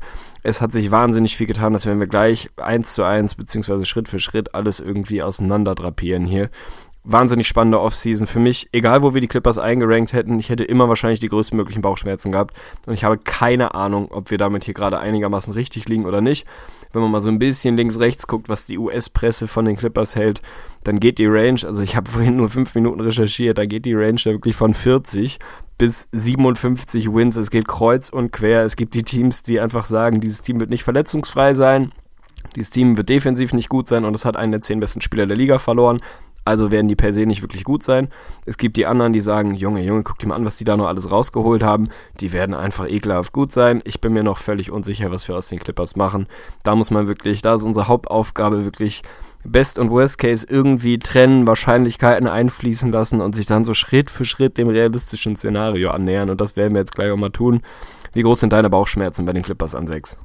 Ja, die große Frage ist halt, was machst du mit diesen Verletzungen, die du dann mit einberechnest oder halt nicht mit einberechnest. Aber wir haben auch letztes Jahr und auch dieses Jahr ganz, ganz klar gesagt, wir rechnen ein relativ verletzungsfreies Szenario ein. Also klar, bei den Clippers geht es so weit, dass du halt definitiv nicht einberechnen darfst, dass ein Blake Griffin und auch ein Gallinari irgendwie beide 82 Spiele machen. Das ist schon okay, aber trotzdem rechnen wir jetzt auch nicht damit, dass beide jetzt wieder einen Großteil ausfallen. Und wenn wir von einem annähernd gesunden Szenario sprechen, fühle ich mich persönlich doch schon wirklich sehr wohl damit, die Clippers ja, einfach so satt in den Playoffs zu sehen. Also das werde ich später natürlich auch nochmal erläutern, inwiefern die das vielleicht dann doch kompensieren können, den Abgang von Chris Paul. Ja, also es ist ja wirklich, wirklich jede Menge passiert. Also war verdammt stressig, das vorzubereiten. Ist jetzt die große Frage, ob du voranpreschen willst oder ob ich das erledigen muss. Ja, wir können das gleich so ein bisschen Schritt für Schritt machen. Ich glaube, ich habe es nicht in epischer Breite wirklich bis auf den letzten Move gemacht, aber die großen, über die es sich zu sprechen lohnt, habe ich natürlich schon mit dabei. Thema Verletzung, um es nochmal abzuschließen. Richtig, wir fakturieren es irgendwo mit ein, aber nicht zu krass. Also natürlich gehen wir davon aus, dass all die Jungs im Roster einen Großteil der Saison spielen können. Aber wir rechnen auch nicht beispielsweise damit, dass ein George Hill 82 Spiele macht, weil er das halt in seinem Leben gefühlt noch nie gemacht hat. Und es unseriös wäre jetzt damit zu rechnen, dass er es jetzt auf einmal tut. Also ein gesundes, realistisches Maß an Verletzungen wird mit eingerechnet. Insofern gehen wir davon aus, dass Gallo und Blake einigermaßen fit bleiben, aber nicht beide 80 Spiele machen. Und dann kommt man bei den Clippers für mich auch relativ rund irgendwie daraus, wo wir sie jetzt haben. Aber Thema Best und Worst Case wird nachher natürlich wahnsinnig spannend. Wenn wir die Moves mal durchgehen, den ersten großen habe ich natürlich schon angesprochen. Chris Paul ist weg. Die Ära Chris Paul in Los Angeles ist beendet. Seit er da war, waren sie immer ein 50-Win-Team. Die Lockout-Season mal ausgerechnet, wenn du es da hochrechnest auf 82 Spiele, wären sie es auch da gewesen. Vorher wirklich eine Franchise, die ich will jetzt nicht sagen in der Bedeutungslosigkeit war, aber zumindest kein Team war, was wirklich viel Trouble gemacht hat, über die man viel geredet hat. Nun ist er weg in einem Sign-and-Trade bei den Houston Rockets gelandet, was schön ist für die Clippers, die, und da will ich gleich mit dir als erstes drüber sprechen, nochmal über das Paket, was da zurückkam. Das haben wir schon mal gemacht, aber es ist auch schon wieder ein bisschen was her. Das war einfach ein fairer Deal von Chris Pauls Seite, der auch einfach hätte gehen können, der da im Sign-and-Trade noch dafür gesorgt hat, dass ein bisschen was zurückkommt. Und ein bisschen was ist dann auf einmal echt ein bisschen mehr geworden. Wir haben einen Patrick Beverly, einen Lou Williams, der mit im Paket war, einen Sam Decker, den man mit den besten Namen überhaupt, Montrezl, Harrell, Harrell und einen First Rounder noch mit reingeschmissen. Also da haben sie für mich wirklich, je öfter ich mir da wieder drüber Gedanken gemacht habe, wahnsinnig viel rausgeholt, wenn du davon ausgehst, dass der auch einfach so hätte weg sein können. Insofern ist natürlich die erste gleich große Frage, wie gut kann ein Team sein, was einen der zehn besten Spieler verliert? Sie haben einen sauguten Job gemacht, das zu kompensieren. Nicht nur mit diesem Paket, wo sie wirklich viel rausgepresst haben, sondern auch links, rechts davon haben sie einfach ein paar Moves gemacht, dass sie wirklich weiterhin gutes Team sein werden. Wenn wir erstmal bei der Abgangsseite bleiben, ist auch ein JJ Reddick weg, haben wir auch besprochen, war dann am Ende nicht mehr weiter überraschend. Insofern sind sozusagen zwei der Big Four, wenn man sie so nennen will, sind weg. Also da geht wirklich eine Ära zu Ende. Jamal Crawford ist weg, wahnsinnig traurig. Und die Problemstelle Small Forward, wenn man so will, da haben sie ein paar Jungs, die sie die letzten Jahre probiert haben. Lukenbar Amute ist weg, Alan Anderson ist weg. Fat Felton ist weg, Raymond Felton nicht mehr da, Murray Spades ist nicht mehr da, Brandon Bass ist nicht mehr da. Also da ist wirklich sehr, sehr viel auf der Abgangsseite passiert. Und auf der Zugangsseite haben wir dann natürlich A, das Paket aus dem Chris Paul Deal. Dann haben wir, ja, ich weiß gar nicht, über wen wir zuerst reden wollen. Ich fange mal hinten an. Fangen wir mit dem Willie Reed an, weil die Überleitung da ist von dem Miami Heat gekommen. Für mich ein sneaky, wirklich sauguter Move. Also überragender Vertrag fürs Minimum gekommen. Big Man, Tiefe, guter Rollman, der hatte absolut gefehlt. So eine Position im Roster, also der gefällt mir gut. Und dann müssen wir natürlich gleich sprechen über Milos Theodosic, den vielleicht Best Passer in the World, so hat ihn, glaube ich, Patrick Beverly letztens bezeichnet. Also ein reiner Passer, defensiv eine Vollkatastrophe. Endlich in der NBA angekommen und da freuen wir uns alle drauf. Und unser beider Crush, zumindest rein sportlich, Danilo Gallinari, ist auch dort gelandet. Die Lösung auf der 3, wenn man so will, da haben sie wirklich jahrelang versucht, irgendwas links, rechts, wen sie dann nicht alles probiert haben. Jetzt haben sie da wirklich einen Star auf der 3. Ich nenne ihn jetzt einfach weiterhin so, auch in einem Sign-and-Trade gekommen. Drei Jahre, 65 Millionen. Ist natürlich auch ein großer Name. Es ist wahnsinnig viel passiert. Es wird Growing Pains geben. Wie groß die sein werden, das können wir alles jetzt gleich hier irgendwie mal raushauen. Habe ich irgendwas Wichtiges vergessen? Ich werde nicht über irgendwelche First-Round-Picks, Second-Round-Picks, was auch immer reden, da bin ich raus. Aber es ist wahnsinnig viel passiert und es ist dann natürlich entsprechend auch schwer, das irgendwie zu sortieren und zu sagen, wie gut wird dieses Team eigentlich sein, wenn wirklich die die DNA der Clippers nachhaltig verändert wurde, da ist Chris Paul weg und unabhängig von seiner reinen Qualität ist der einfach die prägende Figur da gewesen, auf und neben dem Platz. Der ist nicht mehr da, dein Point Guard ist weg. Also werden wir ein vollkommen anderes Team sehen und da ist für mich sau spannend. Also ich glaube, wenn, wenn du so Listen machst, wer ist das spannendste, most exciting Teams next year? Die Clippers an eins, da machst du nie was falsch. Ja, League Pass Team sind sie die letzten Jahre immer schon gewesen und selbst ohne Chris Paul sollten das sein. Lob City haben sie auch gut ersetzt, also Chris Paul zu verlieren und Theodosic zu bekommen, das ist glaube ich so wirklich das weicheste Kissen, was du bekommen könntest. Nur also nur Thema Highlights, das wird glaube ich ganz spannend. Nur kurz nochmal zum ergänzen, bevor die Leute sagen, boah, jetzt haben sie auch noch einen First Runner, Blake, den mussten ja. sie mussten sie immerhin wieder investieren, um Gallo halt in diesem Sign and Trade zu bekommen. Dafür konnten sie halt Jamal Crawford abladen, der kurzzeitig bei Atlanta dann war, aber inzwischen ja bei den Timberwolves gelandet ist und Blake Griffin Griffin hast du eben schon reingerufen. Natürlich muss man das erwähnen, das war ja zumindest die Positivstory, dass der Junge sich committed hat, aber leider vielleicht aus Sicht der, der Clippers zum vollen Max. Fünf Jahre 173 Millionen. Aber fangen wir nochmal in der Analyse direkt mal mit dem Paul-Deal an. Und da muss ich einfach sagen, die Clippers hatten einfach verdammt Schwein. Also so glücklich hätte das eigentlich kaum ausgehen können, dass es halt genau dieser perfekte Zufall war, dass Chris Paul halt unbedingt zu den Rockets waren und die Rockets halt eh in der Lage waren, sie hätten für Chris Paul Platz frei machen müssen und so haben sie das halt so eingefädelt. Chris Paul war nett genug, vorher Bescheid zu sagen, so Jungs, ich bin weg, aber wenn ihr mich zu den Clippers sein tradet, dann könnte das eventuell Sinn machen, weil dann kriegt ihr immer noch was zurück. Die müssen eh Leute loswerden und dass sie dann da wirklich nicht nur irgendwelche Leute bekommen, um das so rein salary-mäßig irgendwie hinzubekommen, sondern halt wirkliche Qualitätsjungs. Fangen wir mit dem Beverly an, der wirklich Chris Paul zumindest nominell wahrscheinlich erstmal ersetzen wird. Natürlich nicht vom Skillset, aber ein klarer Qualitätsmann ist, defensiv einer der besten, wenn du ihn als Point Guard einsortieren willst. Lou Williams wird ein extrem wichtiges Piece sein von der Bank. Hätte für mich in der letzten Saison des, der sechste Mann des Jahres sein sollen. Sam Decker, die Houston-Fans, die wir in unserer Community haben, schaut auf jeden Fall auch an Niklas an der Stelle, war ein großer Fan von Sam Decker, also auch der soll Talent mitbringen. Harrell auch ganz nette Momente gehabt, also rein dieser Hall für den Chris Paul, geil, Alter, geiler Reim, ey. Der Hall für Chris Paul, der eh gegangen wäre. Das war wahnsinnig gut, also natürlich glücklich, da war jetzt nicht viel Können bei, da kannst du jetzt nicht sagen, wow, da hat das Front Office aber einen super Job gemacht, aber trotzdem musst du das erstmal rein, den Move, musst du halt dafür, dass Chris Paul eh gegangen wäre, wahnsinnig gut bewerten für die Clippers. Ja, absolut. Und man stelle sich mal vor, das wäre eben dann nicht so ein schönes, nettes Sign-and-Trade-Ding gewesen, sondern mehr oder weniger ein Free-Agency-Abgang ohne nennenswerten Gegenwert. Und dann schaust du dann mal ins Depth-Chart. Autsch, dann sieht das auf jeden Fall eine ganze Ecke bitter aus. Dann hätten wir sie außerhalb aus. der Playoffs gehabt, also, glaube ich. Ja, Scheiß. absolut, absolut. Dann, dann hast du da auch keinen Case mehr für dich. Dann ist es einfach wahnsinnig top-heavy und dahinter geht dann gar nichts mehr. So sind sie auch einfach ein Team, was in der Starting Five gut besetzt ist, in dem Best Case was immer noch sehr, sehr tief ist, also wirklich zwei Positionen tief auf jeder, äh, zwei Mann tief auf jeder Position, so habe ich es versucht zu sagen, zumindest einigermaßen. Also das passt schon. Wenn wir mal so Richtung, Richtung Off-Season-Note überschwenken, finde ich es trotzdem schwer, das irgendwie zu, zu bewerten. Wir hatten es bei Gordon Hayward, wenn du deinen besten Spieler verlierst, dann ist das für mich einfach was Schwieriges. Da kann man nicht wirklich drüber reden, dass das jetzt eine richtig geile Offseason gewesen ist. Jetzt hast du sogar einen der zehn Besten der Liga verloren. Und trotzdem bist du einfach ein gutes Team gewesen. Und das finde ich einfach erstmal positiv. Du hättest ja auch sagen können, ey, wir hauen jetzt drei der Big Four weg. Wie auch immer. Also traden von mir ist noch die Andre oder Blake kriegt seine Extension nicht oder keine Ahnung. Wir reißen hier alles ein und ist komplett Experiment beendet und dann schauen wir mal, wie wir uns in den nächsten Jahren wieder aufstellen. Das hast du nicht gemacht, sondern hast da sehr gute Reparaturmoves gemacht, mit denen du kompetitiv bleibst und ein spannendes Team bleibst und im Normalfall auch ein klares Playoff-Team bleiben solltest. Wie hast du das in, in eine Note gegossen? Also findest du, man kann sagen, die Clippers hatten eine gute Offseason, auch wenn sie Chris Paul verloren haben? Oder wie hast du das angegangen? Oder wie bist du das angegangen? Ja, das finde ich schon. Also da muss ich auch einfach so ein bisschen consistent bleiben, weil du hast eben die Jazz angesprochen. Den habe ich damals eine 1 minus gegeben tatsächlich, weil sie das so gut kompensiert haben, den Abgang von Hayward. Und dann muss ich hier jetzt einfach auch ähnlich irgendwie den Maßstab ansetzen und muss sagen, dass ich die, die Note dann wirklich positiv sehe. Also ich habe hier eine 2 stehen. Wenn ich das mit den Jazz vergleiche, müsste ich eigentlich eine 2 plus draus machen, weil wie gesagt, diesen Deal Chris Paul, das ist aus Clippers Sicht dafür, dass er eh gegangen wäre, ist das für mich eine Eins. Ich finde Gallo auch nicht überbezahlt, wenn du irgendwie daran glaubst, dass er konstant auf dem Platz stehen kannst. Also viele halten ihn dafür überbezahlt. Die haben, glaube ich, nicht zugeguckt, wenn er dann auf dem Platz stand, weil dann ist er wirklich ein Star, meiner Meinung nach. Das finde ich völlig in Ordnung. Und die Verletzung, die er jetzt hatte mit der gebrochenen Hand, das war ja nicht irgendwie, weil er verletzungsanfällig ist. War ja so, was man immer so schön sagt, ein Freak-Accident. Er hat ja scheinbar irgendwem aufs Maul gehauen. Natürlich nicht so schön, dass wir das wieder haben bei den Clippers.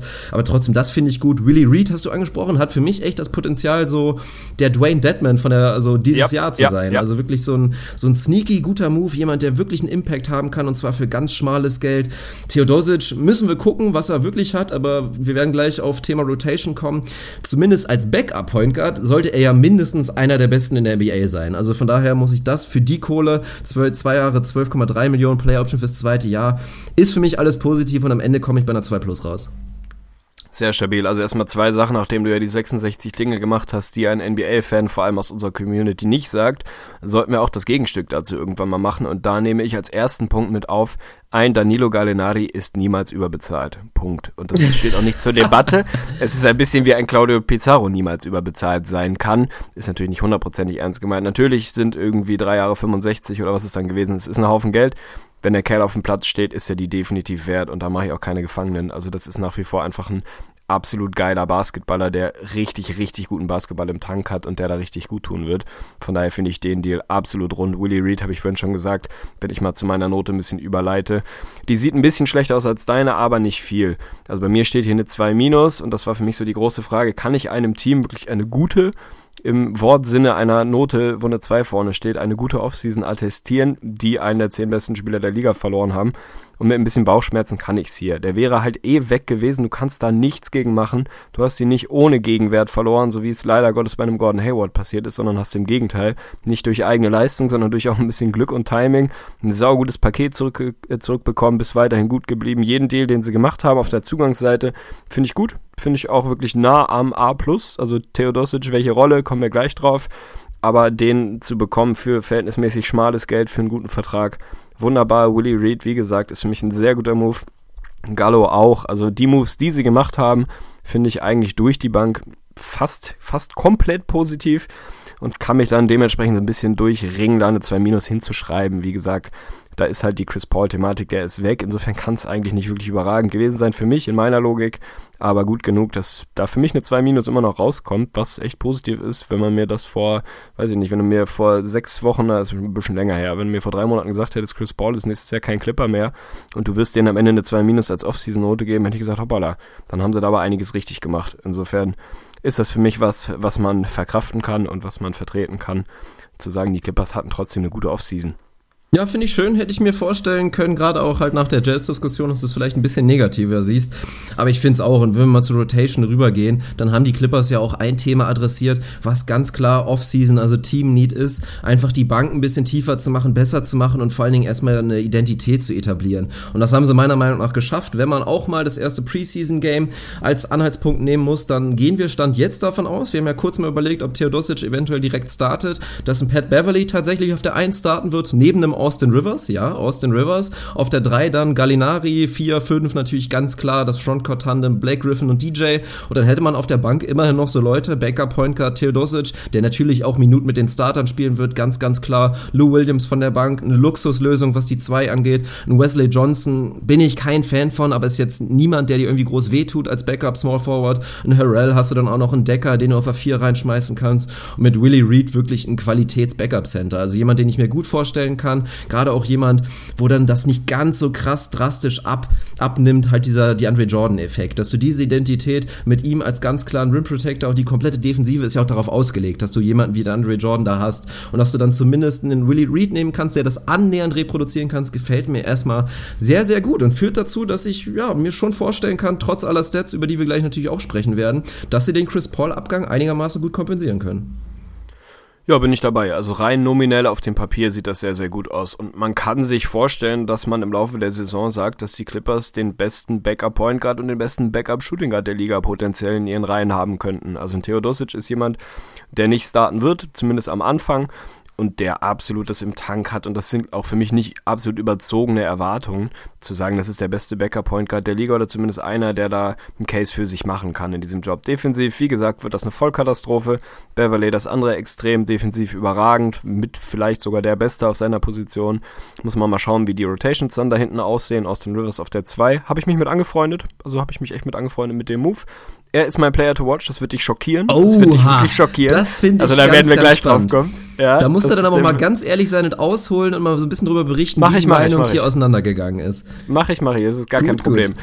Was ich von dir trotzdem erstmal im ersten Moment nochmal wissen will, Thema Identität es stand und fiel in den letzten Jahren mit Chris Paul, keine Frage. Floor General, wirklich ganz klassischer Point Guard, der da das absolute Gehirn auf diesem Platz war. Der ist nicht mehr da. Das wird auch nicht eins zu eins zu ersetzen sein. Das kann weder ein Beverly noch ein Theodosic, auch wenn er sein Skillset hat.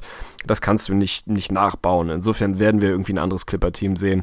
Wie viel, und das ist meine erste Frage an dich, auf einer Skala von 0 bis 10. Und 10 heißt wirklich Giannis Antetokounmpo und 0 heißt, weiß ich auch nicht was, das andere Extrem.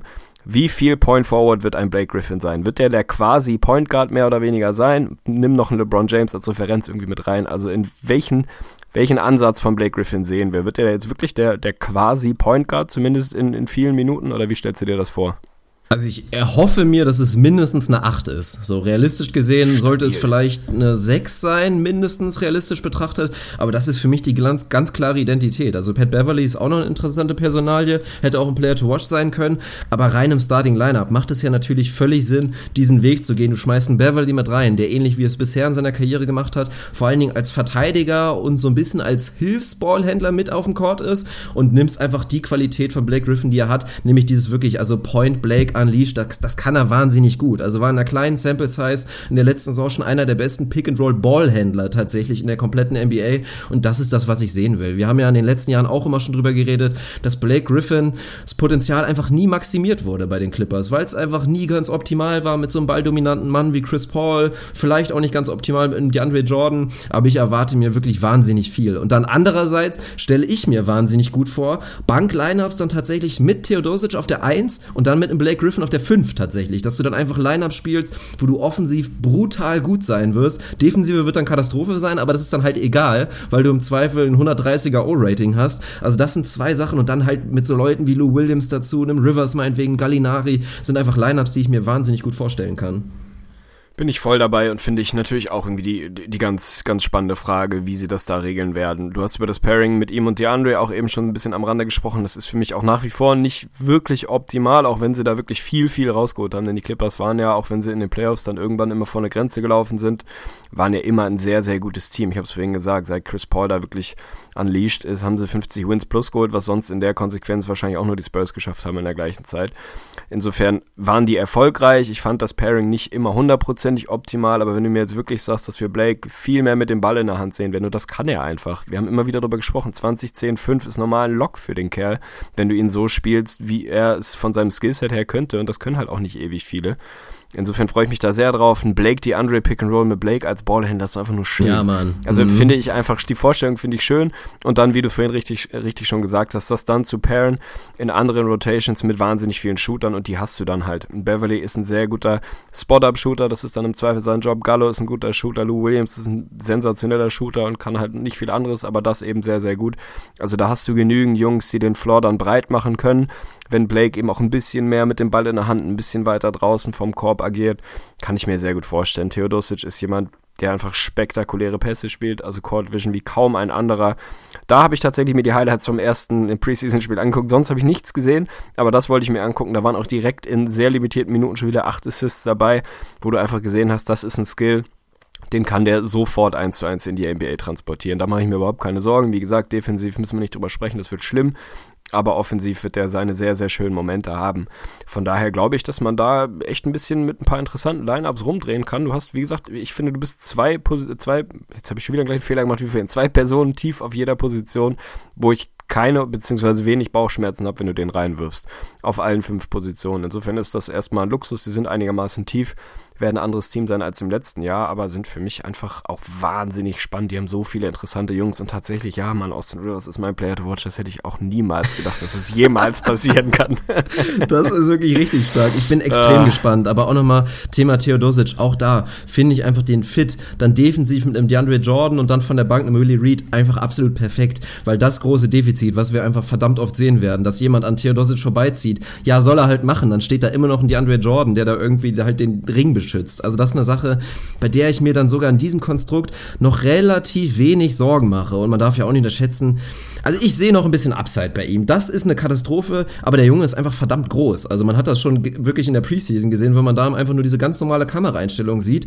Der Mann ist wirklich richtig, richtig groß. Also für normale Verhältnisse würde einfach jeder sagen, der ist halt riesig, wenn du den so auf einer Party irgendwo sehen würdest. Ich weiß nicht, was ist der 6'5 oder so? Also bringt einfach wirklich einen richtig guten Frame mit als Point Guard und das ist ja immerhin schon ein bisschen was wert. Er ist ansonsten kein Athlet, aber ich erwarte mir jetzt keine Sensationssaison. Für mich ist er auch kein Kandidat für den Titel Rookie of the Year, aber ich glaube, glaube wirklich, dass wir, dass wir das sehen, dass Theodosic ankommt in der NBA und dass sein Skillset funktionieren wird. Nicht irgendwie wie bei so einem Sergio Rodriguez, der leider so ein bisschen gescheitert ist bei den Sixers. Hattest du ja auch schon mal angedeutet in der Episode letztens. Aber genug dazu. Ich will hören, was du zu Austin Rivers zu sagen hast.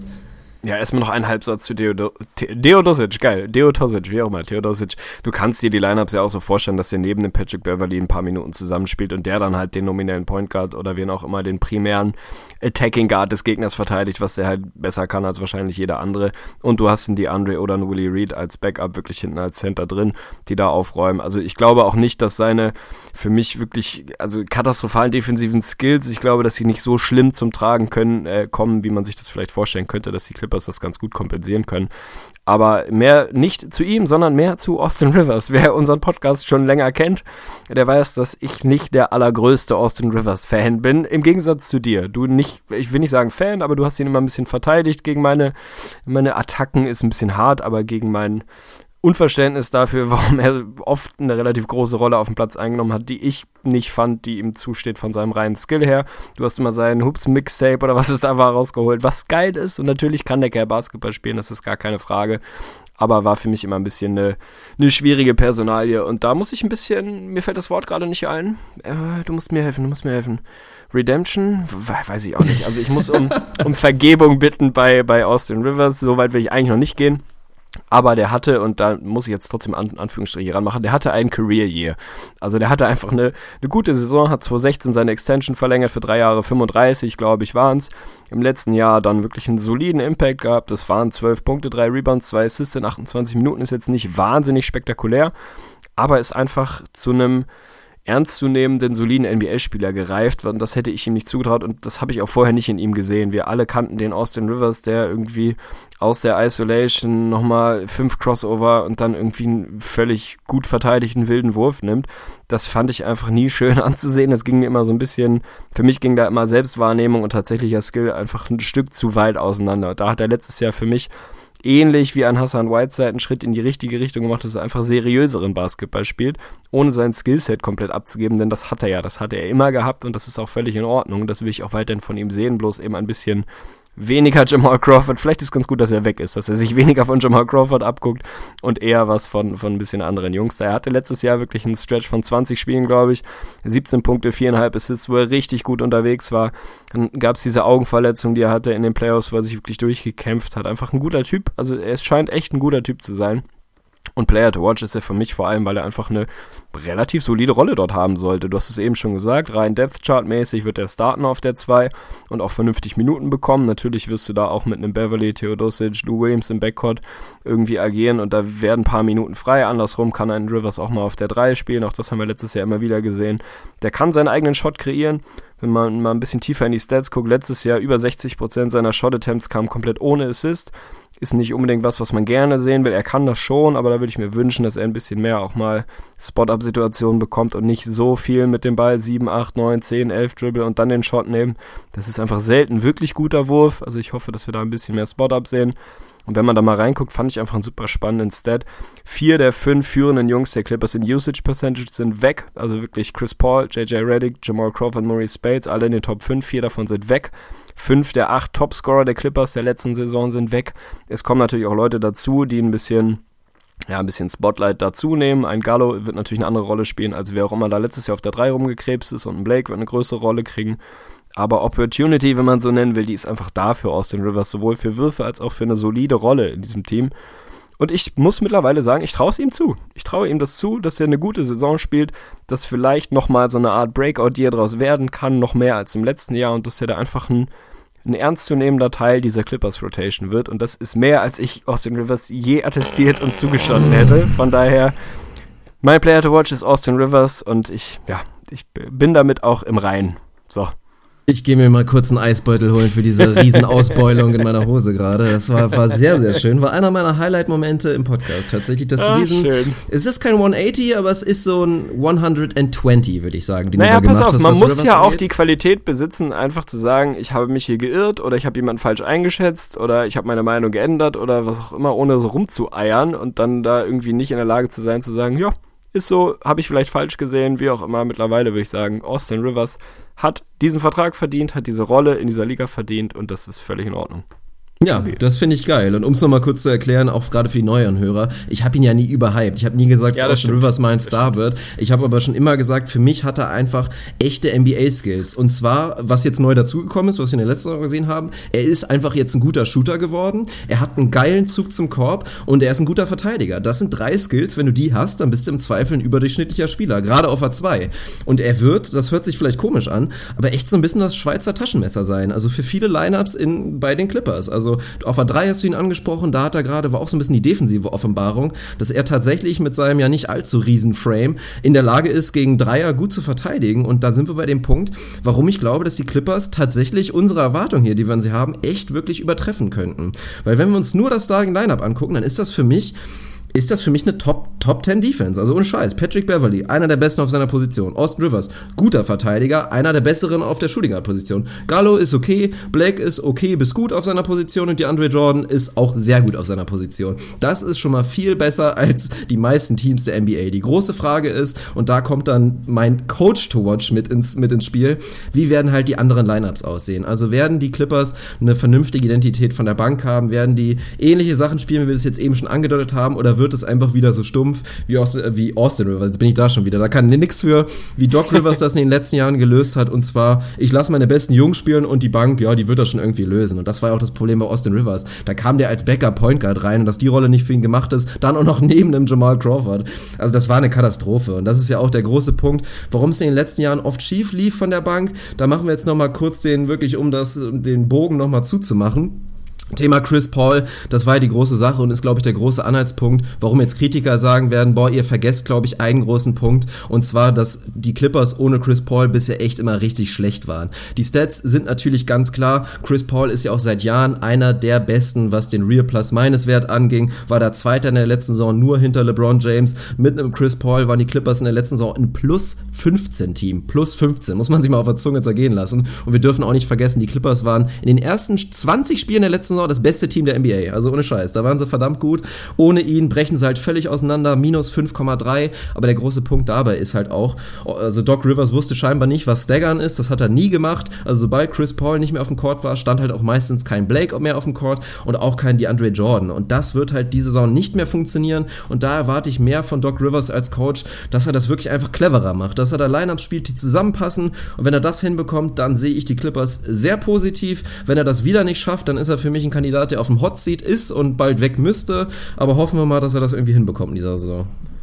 Bin ich absolut dabei und der Vollständigkeit halber, das haben wir vorhin jetzt nicht auch noch mit in die Offseason reingenommen, weil wir mehr als genug Stoff haben. Er ist ja mittlerweile nicht mehr Mädchen für alles, also das ist schon mal ein Vorteil beziehungsweise ein Fortschritt.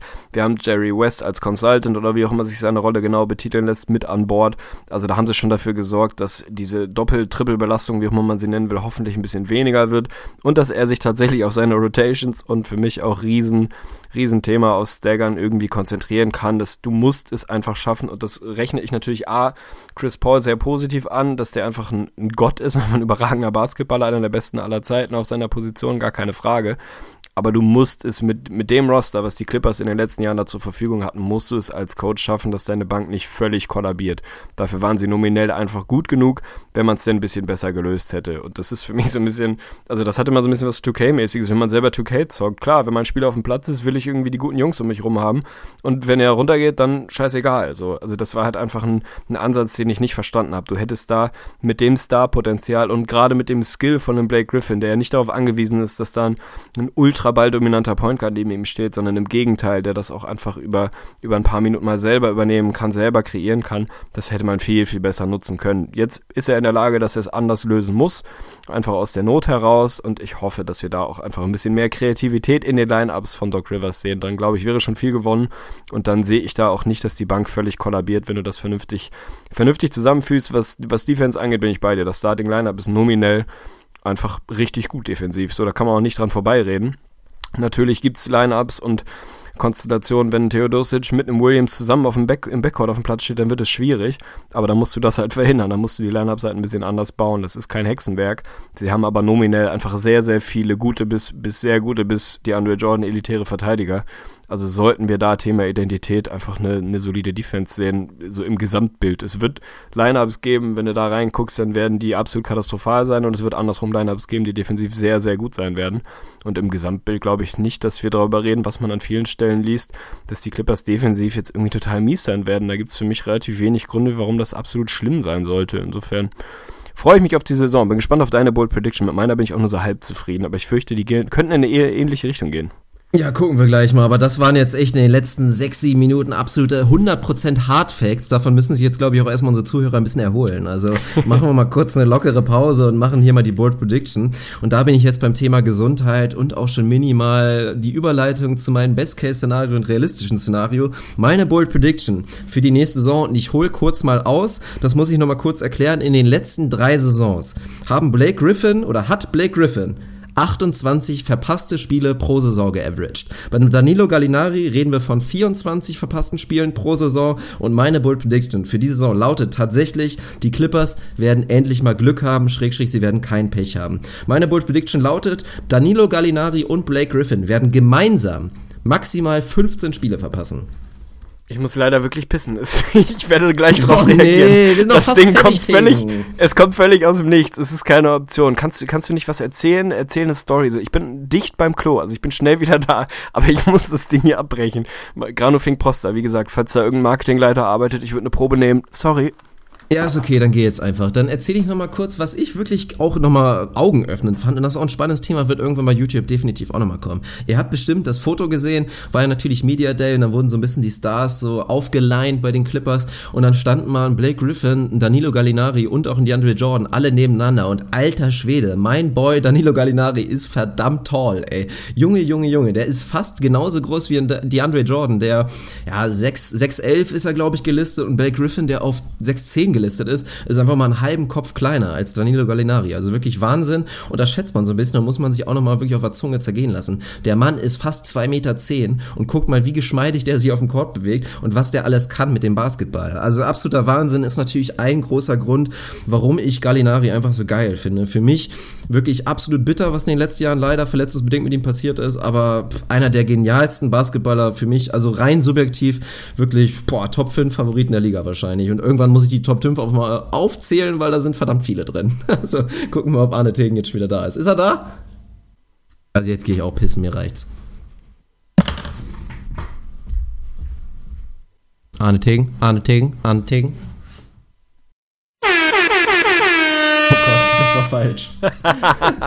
Lass es drin. Ja, Man kann nie genug Airhorns in einer Episode haben. Nett. Boah, eine lange, lange, lange Pinkelpause. Aber wir sind wieder da und ich habe den Faden natürlich verloren, aber ich hoffe, du hast ihn wiedergefunden. Ich glaube, deine Bull Prediction hatte noch gefehlt, oder? Ich habe mich zu deiner noch gar nicht geäußert, weil ich sie sehr charmant finde. Blake und Gallo maximal 15 Spiele gemeinsam verpassen, ist auf jeden Fall bold. Also das lasse ich dir durchgehen, keine Frage. Ich wünsche es mir, ich wünsche es uns und euch und wem auch immer. Also ich wünsche es den beiden, wie auch immer. Ich hoffe einfach, dass wir die wirklich ansatzweise über, weiß ich nicht, 75 Spiele, boah, wobei 15 ist schon sehr bold, merke ich gerade. Junge, Junge, da darf ja keiner mehr als irgendwie. Ich wollte erst 20 nehmen, beziehungsweise aber sieben. ich hoffe es einfach, weißt du, das ist so ein bisschen, ich will mich reverse jinxen und bin bewusst nochmal ein bisschen, ein bisschen krasser gegangen mit der Bold Prediction. Sehe ich ein, weil ich hätte dir auch 20 durchgehen lassen, definitiv. Aber 15 sind natürlich, wären stark und wenn 15 aufgehen, dann gibt es auf jeden Fall einen Case dafür, dass die Clippers wirklich sehr, sehr gut sein werden. Und wahrscheinlich nah an unserem Best Case sein werden, an das wir gleich oder zu dem wir gleich kommen. Meine Bull Prediction, glaube ich, wünschst du mir auch, dass sie durchgeht. Ich hoffe, sie ist für dich bold genug, aber ich würde sagen, den Case kann man machen. Ich glaube, dass Blake Griffin im nächsten Jahr 25 Points per Game averagen wird und Top 5 im MVP Voting beenden wird die Saison. Ich hoffe, das ist für dich bold genug. Ich wünsche es mir. Ich kann es mir gut vorstellen. Rein scoring-mäßig wäre das schon ein solider Schritt nach vorne, dass er das im Tank hat. Müssen wir, glaube ich, nicht drüber sprechen. Ist natürlich auch ein bisschen die Frage, wie viel Gallo dann wirklich scoren wird. Der ist normalerweise auch jemand, jemand, der irgendwie um und bei 18 produzieren sollte, sodass es da schon schwierig werden könnte. Von Chris Paul fällt aber natürlich auch eine ganze Menge weg. Also ich glaube, die Opportunity ist da. Top 5 MVP-Voting finde ich auch nicht völlig unrealistisch. Also wenn die Clippers wirklich eine gute Saison, eine richtig gute Saison spielen, dann wird der Credit da zu großen Teilen bei Blake landen und das wahrscheinlich auch völlig zu Recht. Von daher ist das meine Bold Prediction und ich hoffe, sie ist für dich bold genug, sonst muss ich noch mal ein bisschen nachlegen. Nee, es ist in Ordnung. Also es ist auf jeden Fall an der unteren Grenze, weil ich es doch schon mhm. relativ realistisch finde. Also, dass hier so dieses realistische Szenario, was wir gleich aufstellen werden, wenn sie das so leicht übertreffen und dann halt wirklich, ich meine, dass Blake der ganz klare Anführer ist und dass jeglicher Credit in erster Linie zu ihm gehen wird dann als Anführer, ist, ist völlig klar und ich kann mir das auch vorstellen. Er war ja in der letzten Saison, das war damals meine Bold Prediction, hatte ich gesagt, einfach so, komm, ist es mein Tipp tatsächlich für MVP. Das hat nicht hingehauen, es sah in den ersten Spielen ganz gut aus, aber dann, ja, hat er ja leider sich da seine Hand gebrochen. Ich kann es mir vorstellen. Also ich wollte demnächst eigentlich auch nochmal für YouTube so Thema Award Predictions machen. Mal schauen, oh ja. wo ich da, da Blake ich Griffin einordne. Ja, müssen wir mal einen da Weg finden, wie wir dich da mit reinbekommen. Das schaffen wir auf jeden Fall gut. auch. Äh, geil, Alter. Dann haben wir schönes Exclusive demnächst auf YouTube. Freut ich habe noch eine alternative Bold Prediction, falls hier die nicht bold genug ist.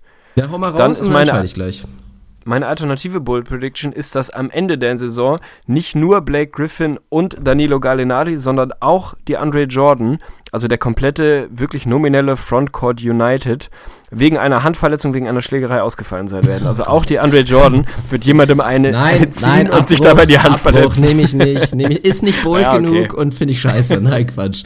Nee, nehmen wir die erste, das finde ich doch ein bisschen schöner und würde mich wirklich sehr freuen. Also Blake Griffin, ich habe eben noch, als du weg warst, habe ich so ein bisschen geschwärmt über Dalino Gallinari, dass das einer meiner absoluten Lieblinge ist, wenn er fit ist, wirklich, weil er einfach so ein geniales Skillset hat, meiner Meinung nach.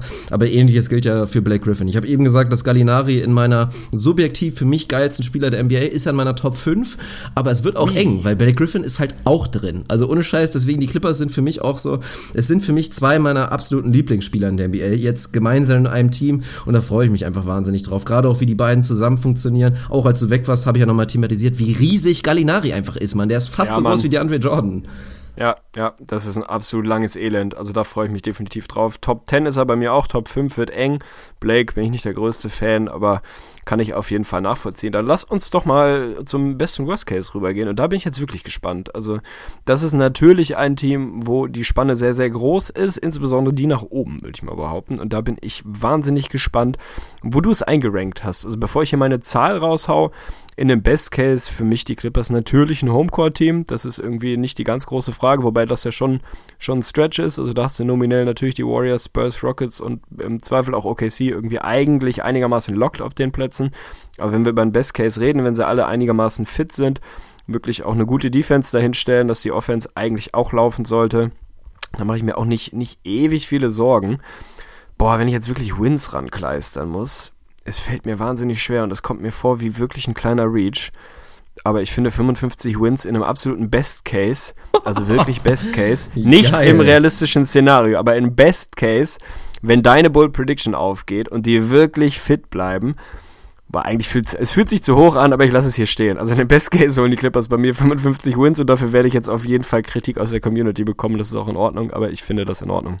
Boah, und ich dachte, ich wäre mit meinen 54 schon hoch, ey. Das finde ich ja richtig Stabil. geil.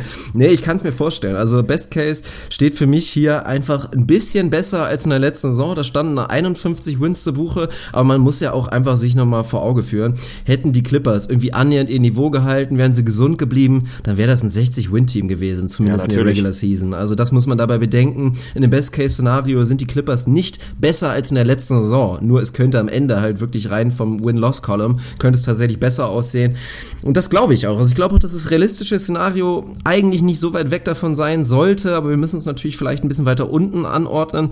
Worst Case, boah, da gehen ja echt viele so weit unter 40 zu gehen, ne? Und das kann ich mir nicht vorstellen. Also klar, Thema Verletzung, wenn Blake 50 spielt, aber haben wir ja gesagt, das klammern wir aus. Und in einem normalen Szenario, wo Blake, wie gesagt, wieder so 25 verpasst, Gallinari meinetwegen 20, selbst dann kann ich mir eigentlich nicht vorstellen, dass die Clippers so krass auseinanderbrechen und bin hier beim absoluten Worst Case bei 40 Wins. Exakt da bin ich auch. Also bei mir stehen hier auch die 40, wie gesagt, viele Verletzungen. So das Thema Growing Pains haben wir jetzt ein bisschen, ein bisschen ausgeklammert, weil da natürlich einfach für viele Jungs ein bisschen eine andere Rolle steht, als die die letzten Jahre, insbesondere im letzten Jahr vielleicht da stand. Also das wird ein bisschen dauern, bis sich dieses Konstrukt irgendwie zusammenfügt. So eine kleine Restsorge habe ich noch über die Production von DeAndre Jordan ohne Chris Paul. Das wird auch so ein bisschen was Neues an der Front und wird so eins zu eins nicht unbedingt zu ersetzen sein. Aber für mich sind sie auch, um das hier nochmal noch mal aufs Papier zu bringen, in einem Worst Case sind sie für mich knapp kein Playoff-Team. Also ich kann mir vorstellen, dass sie rausfallen aus den Playoffs und das wären dann vielleicht so die, die ominösen 40 Wins. Aber ich sehe die Clippers auch bei aller Liebe nicht irgendwo ins Bodenlose fallen. Dann müssten schon Blake und Gallo zusammen 15 Spiele machen, statt 15 verpassen. Dann mag das passieren, aber im Normalfall ist das einfach zu viel Qualität bei all dem, was mit einem Chris Paul und wie gesagt, dem kann man nicht genug Credit geben, bei all dem, was da jetzt fehlt, sind da einfach nominell viel zu gute Jungs unterwegs, als dass die wirklich völlig kollabieren sollten, selbst in dem Westen. Von daher habe ich sie hier zwischen 40 und 55. Absolut stabil. Könnte auch mit die größte Spanne sein, weiß ich nicht mehr genau. Ja, nicht das ganz, realistische glaub ich. ich glaube, wir waren schon mal knapp an 20, 20 Ja, ich glaube auch. Ich weiß nicht mehr bei wem. Das realistische Szenario müssen wir einmal schauen. Die Nuggets haben wir hier an 7 eingepenzelt mit 43 Wins. Also da müssen wir rüber aber auch bedenken, dass sie eben trotzdem nur ein Six-Seed sind und es vielleicht auch nicht unbedingt fünf Teams mit 50 Wins geben sollte im Westen. Insofern dürfen wir nicht so ewig weit rüber. Also bei mir sind es hier wirklich 44. Ich weiß nicht, ob du da unbedingt 45 hinschreiben möchtest. Für mich sind es irgendwie 44 Wins bei den Clippers, aber können auch 45 machen, es sei denn, du hast noch mehr. Dann müssen wir nochmal gucken. Also ich würde gerne 46 machen und dann nehmen wir die Mitte und Ui. sagen 45. Ja, finde ich gut. Das ist doch ein vernünftiger Deal. Nee, weil zwei Punkte auch nochmal kurz, bevor wir jetzt hier wirklich, wirklich aufhören. Thema DeAndre Jordan. Also da gab es ja auch so einen witzigen Stat für. Also wirklich eine wahnsinnig hohe Prozentzahl von seinen Punkten wurden tatsächlich durch Assists von Chris Paul generiert. Aber also so genial die Pässe waren. Ich meine, ihr seht alle DeAndre Jordan, der ist so unfassbar athletisch. Da reicht's auch, wenn du den Pass halt ein bisschen schlechter spielst und nicht ganz so genial, wie Chris Paul das macht. Also ich glaube nicht, dass auf einmal DeAndre Jordan keine Punkte mehr scoren wird, weil Chris Paul nicht mehr da ist. Und auch nochmal ein Thema, was wir bisher noch nicht erwähnt hatten und was was kurz davor auch war, meine Bold Prediction zu werden. Ich glaube, dass das wirklich das Jahr ist, wo wir Blake Griffin auch unleashed als Shooter sehen. Also ich habe vor, seit zwei oder seit Beginn des Podcasts sage ich eigentlich, ich bin fest davon überzeugt, dass Blake Griffin mal ein guter Shooter in dieser NBA sein wird. Es sieht nicht wunderschön aus bei ihm, aber er hat einfach die Work Ethic und er wird das hinbekommen. Und ich glaube, wir haben das jetzt auch schon im ersten Preseason-Game gesehen. Ich glaube, seine Stats waren jetzt gar nicht mehr so gut, aber er sieht echt sehr selbstbewusst mit seinem Wurf auf. Und gerade auch Thema Blake Griffin, DeAndre Jordan Pick and Roll, wo normalerweise natürlich die ganz klare Antwort wäre, ja, dann gehst du halt ganz klar unter dem Screen durch, als jemand, der Blake Griffin da guardet.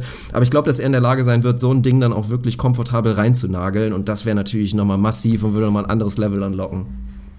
Definitiv. Und man muss ja auch mal sagen, den langen Zweier oder längeren Zweier, den er sich da jetzt echt den hat er schon sehr lange. solide antrainiert hat, ja, aber der, der kam ja auch so ein bisschen einfach über harte Arbeit und sieht einfach nicht, nicht wahnsinnig schön und nicht hundertprozentig natürlich und smooth aus bei ihm. Aber er trifft das Ding halt. Also für mich ist es auch nach wie vor nicht unrealistisch, dass Blake ein absolut solider, guter Shooter werden kann. Das wäre natürlich nochmal die ganz neue Dimension, wenn Blake auf einmal anfängt, irgendwie weiß ich nicht, die 5, 6 Transition zu laufen zu bomben und dann am Ende so den Dreier da 38%. reinjagt. Hm. Ja, dann, dann reden wir hier aber echt über ein, über ein ekelhaft gutes Team. Also wollen wir unseren Hype-Train mal, mal langsam auf, auf die Bremse treten und mal schauen, wo die Clippers dann eintrudeln. Aber wird ein spektakuläres Team, eins, was sich jeder angucken sollte und angucken wird wahrscheinlich. Also da kann man Löckchen hintermachen auf jeden Fall. Das ist so und kurz um es als Spoiler zu sagen, ich kann mir sehr gut vorstellen, dass sie tatsächlich am Ende der Saison vor dem Team landen werden, was wir auf fünf vorstellen würden. Das wird auf jeden Fall auch sehr, sehr brisant. Schön. Also freut euch drauf. Wir werden das natürlich so schnell es geht nachliefern. Einen Termin haben wir leider noch nicht, müssen wir noch absprechen, aber momentan liefern wir auf jeden Fall ordentlich. Auf YouTube gibt's auch immer wieder Content. Also wie gesagt, schaut da rein, lasst mir bitte ein Abo da, beziehungsweise uns, weil Arne wird da ja auch auf jeden Fall bald zu finden sein. Und dann ist das stabil. Wir sind durch. Ich bin sehr zufrieden mit dieser Episode. Shoutout an dich. Vielen, vielen Dank. Und dann wünsche ich dir noch schöne Restmomente in Cuxhaven. Grüß mir den Rester, grüß mir vor allen Dingen die gute alte Fransen. Und dann, ja, hören wir uns beim nächsten Mal, wa? Das mache ich. Heute Abend steht auf jeden Fall bei uns auf dem Programm Sharknado 3. Also Oh, nee. ich werde berichten. Geil. es gibt Mit- fünf Teile mittlerweile. das Trinkspiel? ist unfassbar. Äh, ich hoffe, also ich werde da auf jeden Fall, ich werde der Advokat für das Trinkspiel sein und eigentlich renne ich damit hier offene Türen ein. Also ich glaube schon, dass wir das hinkriegen. Shoutout an dich auf jeden Fall, geile Folge. Shoutout für den Cliffhanger für Platz 5. Das gefällt mir sehr gut. Da wird's mal wieder heiß hergehen, könnte ich mir vorstellen. Freue ich mich sehr drauf und wir können hier on air von mir aus einen Termin festmachen, wenn es dir Freude Ui. bereitet. Ja, dann versuchen wir Ja, es doch da- nochmal kurz. Ich wollte gerade sagen, das haben wir jetzt, haben wir schon mal gemacht, den Fehler. Eigentlich haben wir versucht, das zu Nee, vermeiden. lass es off-air machen, komm, wir, wir Nein, das wir machen das jetzt. durch. naja, okay. Dann machen wir es off-air. Also mal gucken. Ja. Irgendwann hört ihr wieder von uns. Also, es ist der frühe Montagabend, 17.03 Uhr. Arne Tegen jagt sich gleich ein. Oh Mann, Kopf, jetzt hast du wieder. Bullshit-Bingo. Machen eh Bullshit-Bingo. Version du hast schon wieder die hatten ja Uhrzeit erste Bingo angesagt. übrigens. Riesen Das stimmt, Shoutout das stimmt. An den ersten. Bingo-Gewinner. Benjamin Heich, wirklich völlig zu Recht, hat sich da akribisch die Mühe gemacht, sogar sich da extra im PC ein schönes kleines Dokument, noch nicht mal, obwohl ich das eigentlich fast schwach fand, dass es nicht handschriftlich war. Also ich nehme alles Nee, ich zurück. fand das gut. Kein Shoutout. Von mir gibt's einen riesen Shoutout, definitiv. Also stimmt, das habe ich bisher gar nicht aufgelöst. Freut mich, also einerseits freut es mich, dass es jetzt schon ein Bingo gab und dass anscheinend auch genügend Leute mitgespielt haben, wobei anscheinend auch nicht so viele, jedenfalls nicht so aufmerksam. Warum gibt's dann nur eine Einsendung? Fragezeichen. Ja, Also Shoutout trotzdem an Benny auf jeden Fall und äh, kleines Negativ-Shoutout an mich, dass wir so schnell durch waren damit. Also eigentlich war das ein bisschen darauf angelegt, dass es drei, vier, vielleicht fünf Folgen dauert, bis man Bingo voll hat. Egal, auf jeden Fall bist du offiziell der Erste, der hier das im Podcast versprochene massive Shoutout für dein aufmerksames Podcast-Gehöre bekommt. Gefällt mir sehr gut. Ich habe es tatsächlich noch nicht kontrolliert, ob die Einsendung stimmt, muss ich fairerweise dazu sagen, aber ich bin mir einfach Doch, mal sehr fair, dass es- dass es stimmen wird. ist Also absolut stabil.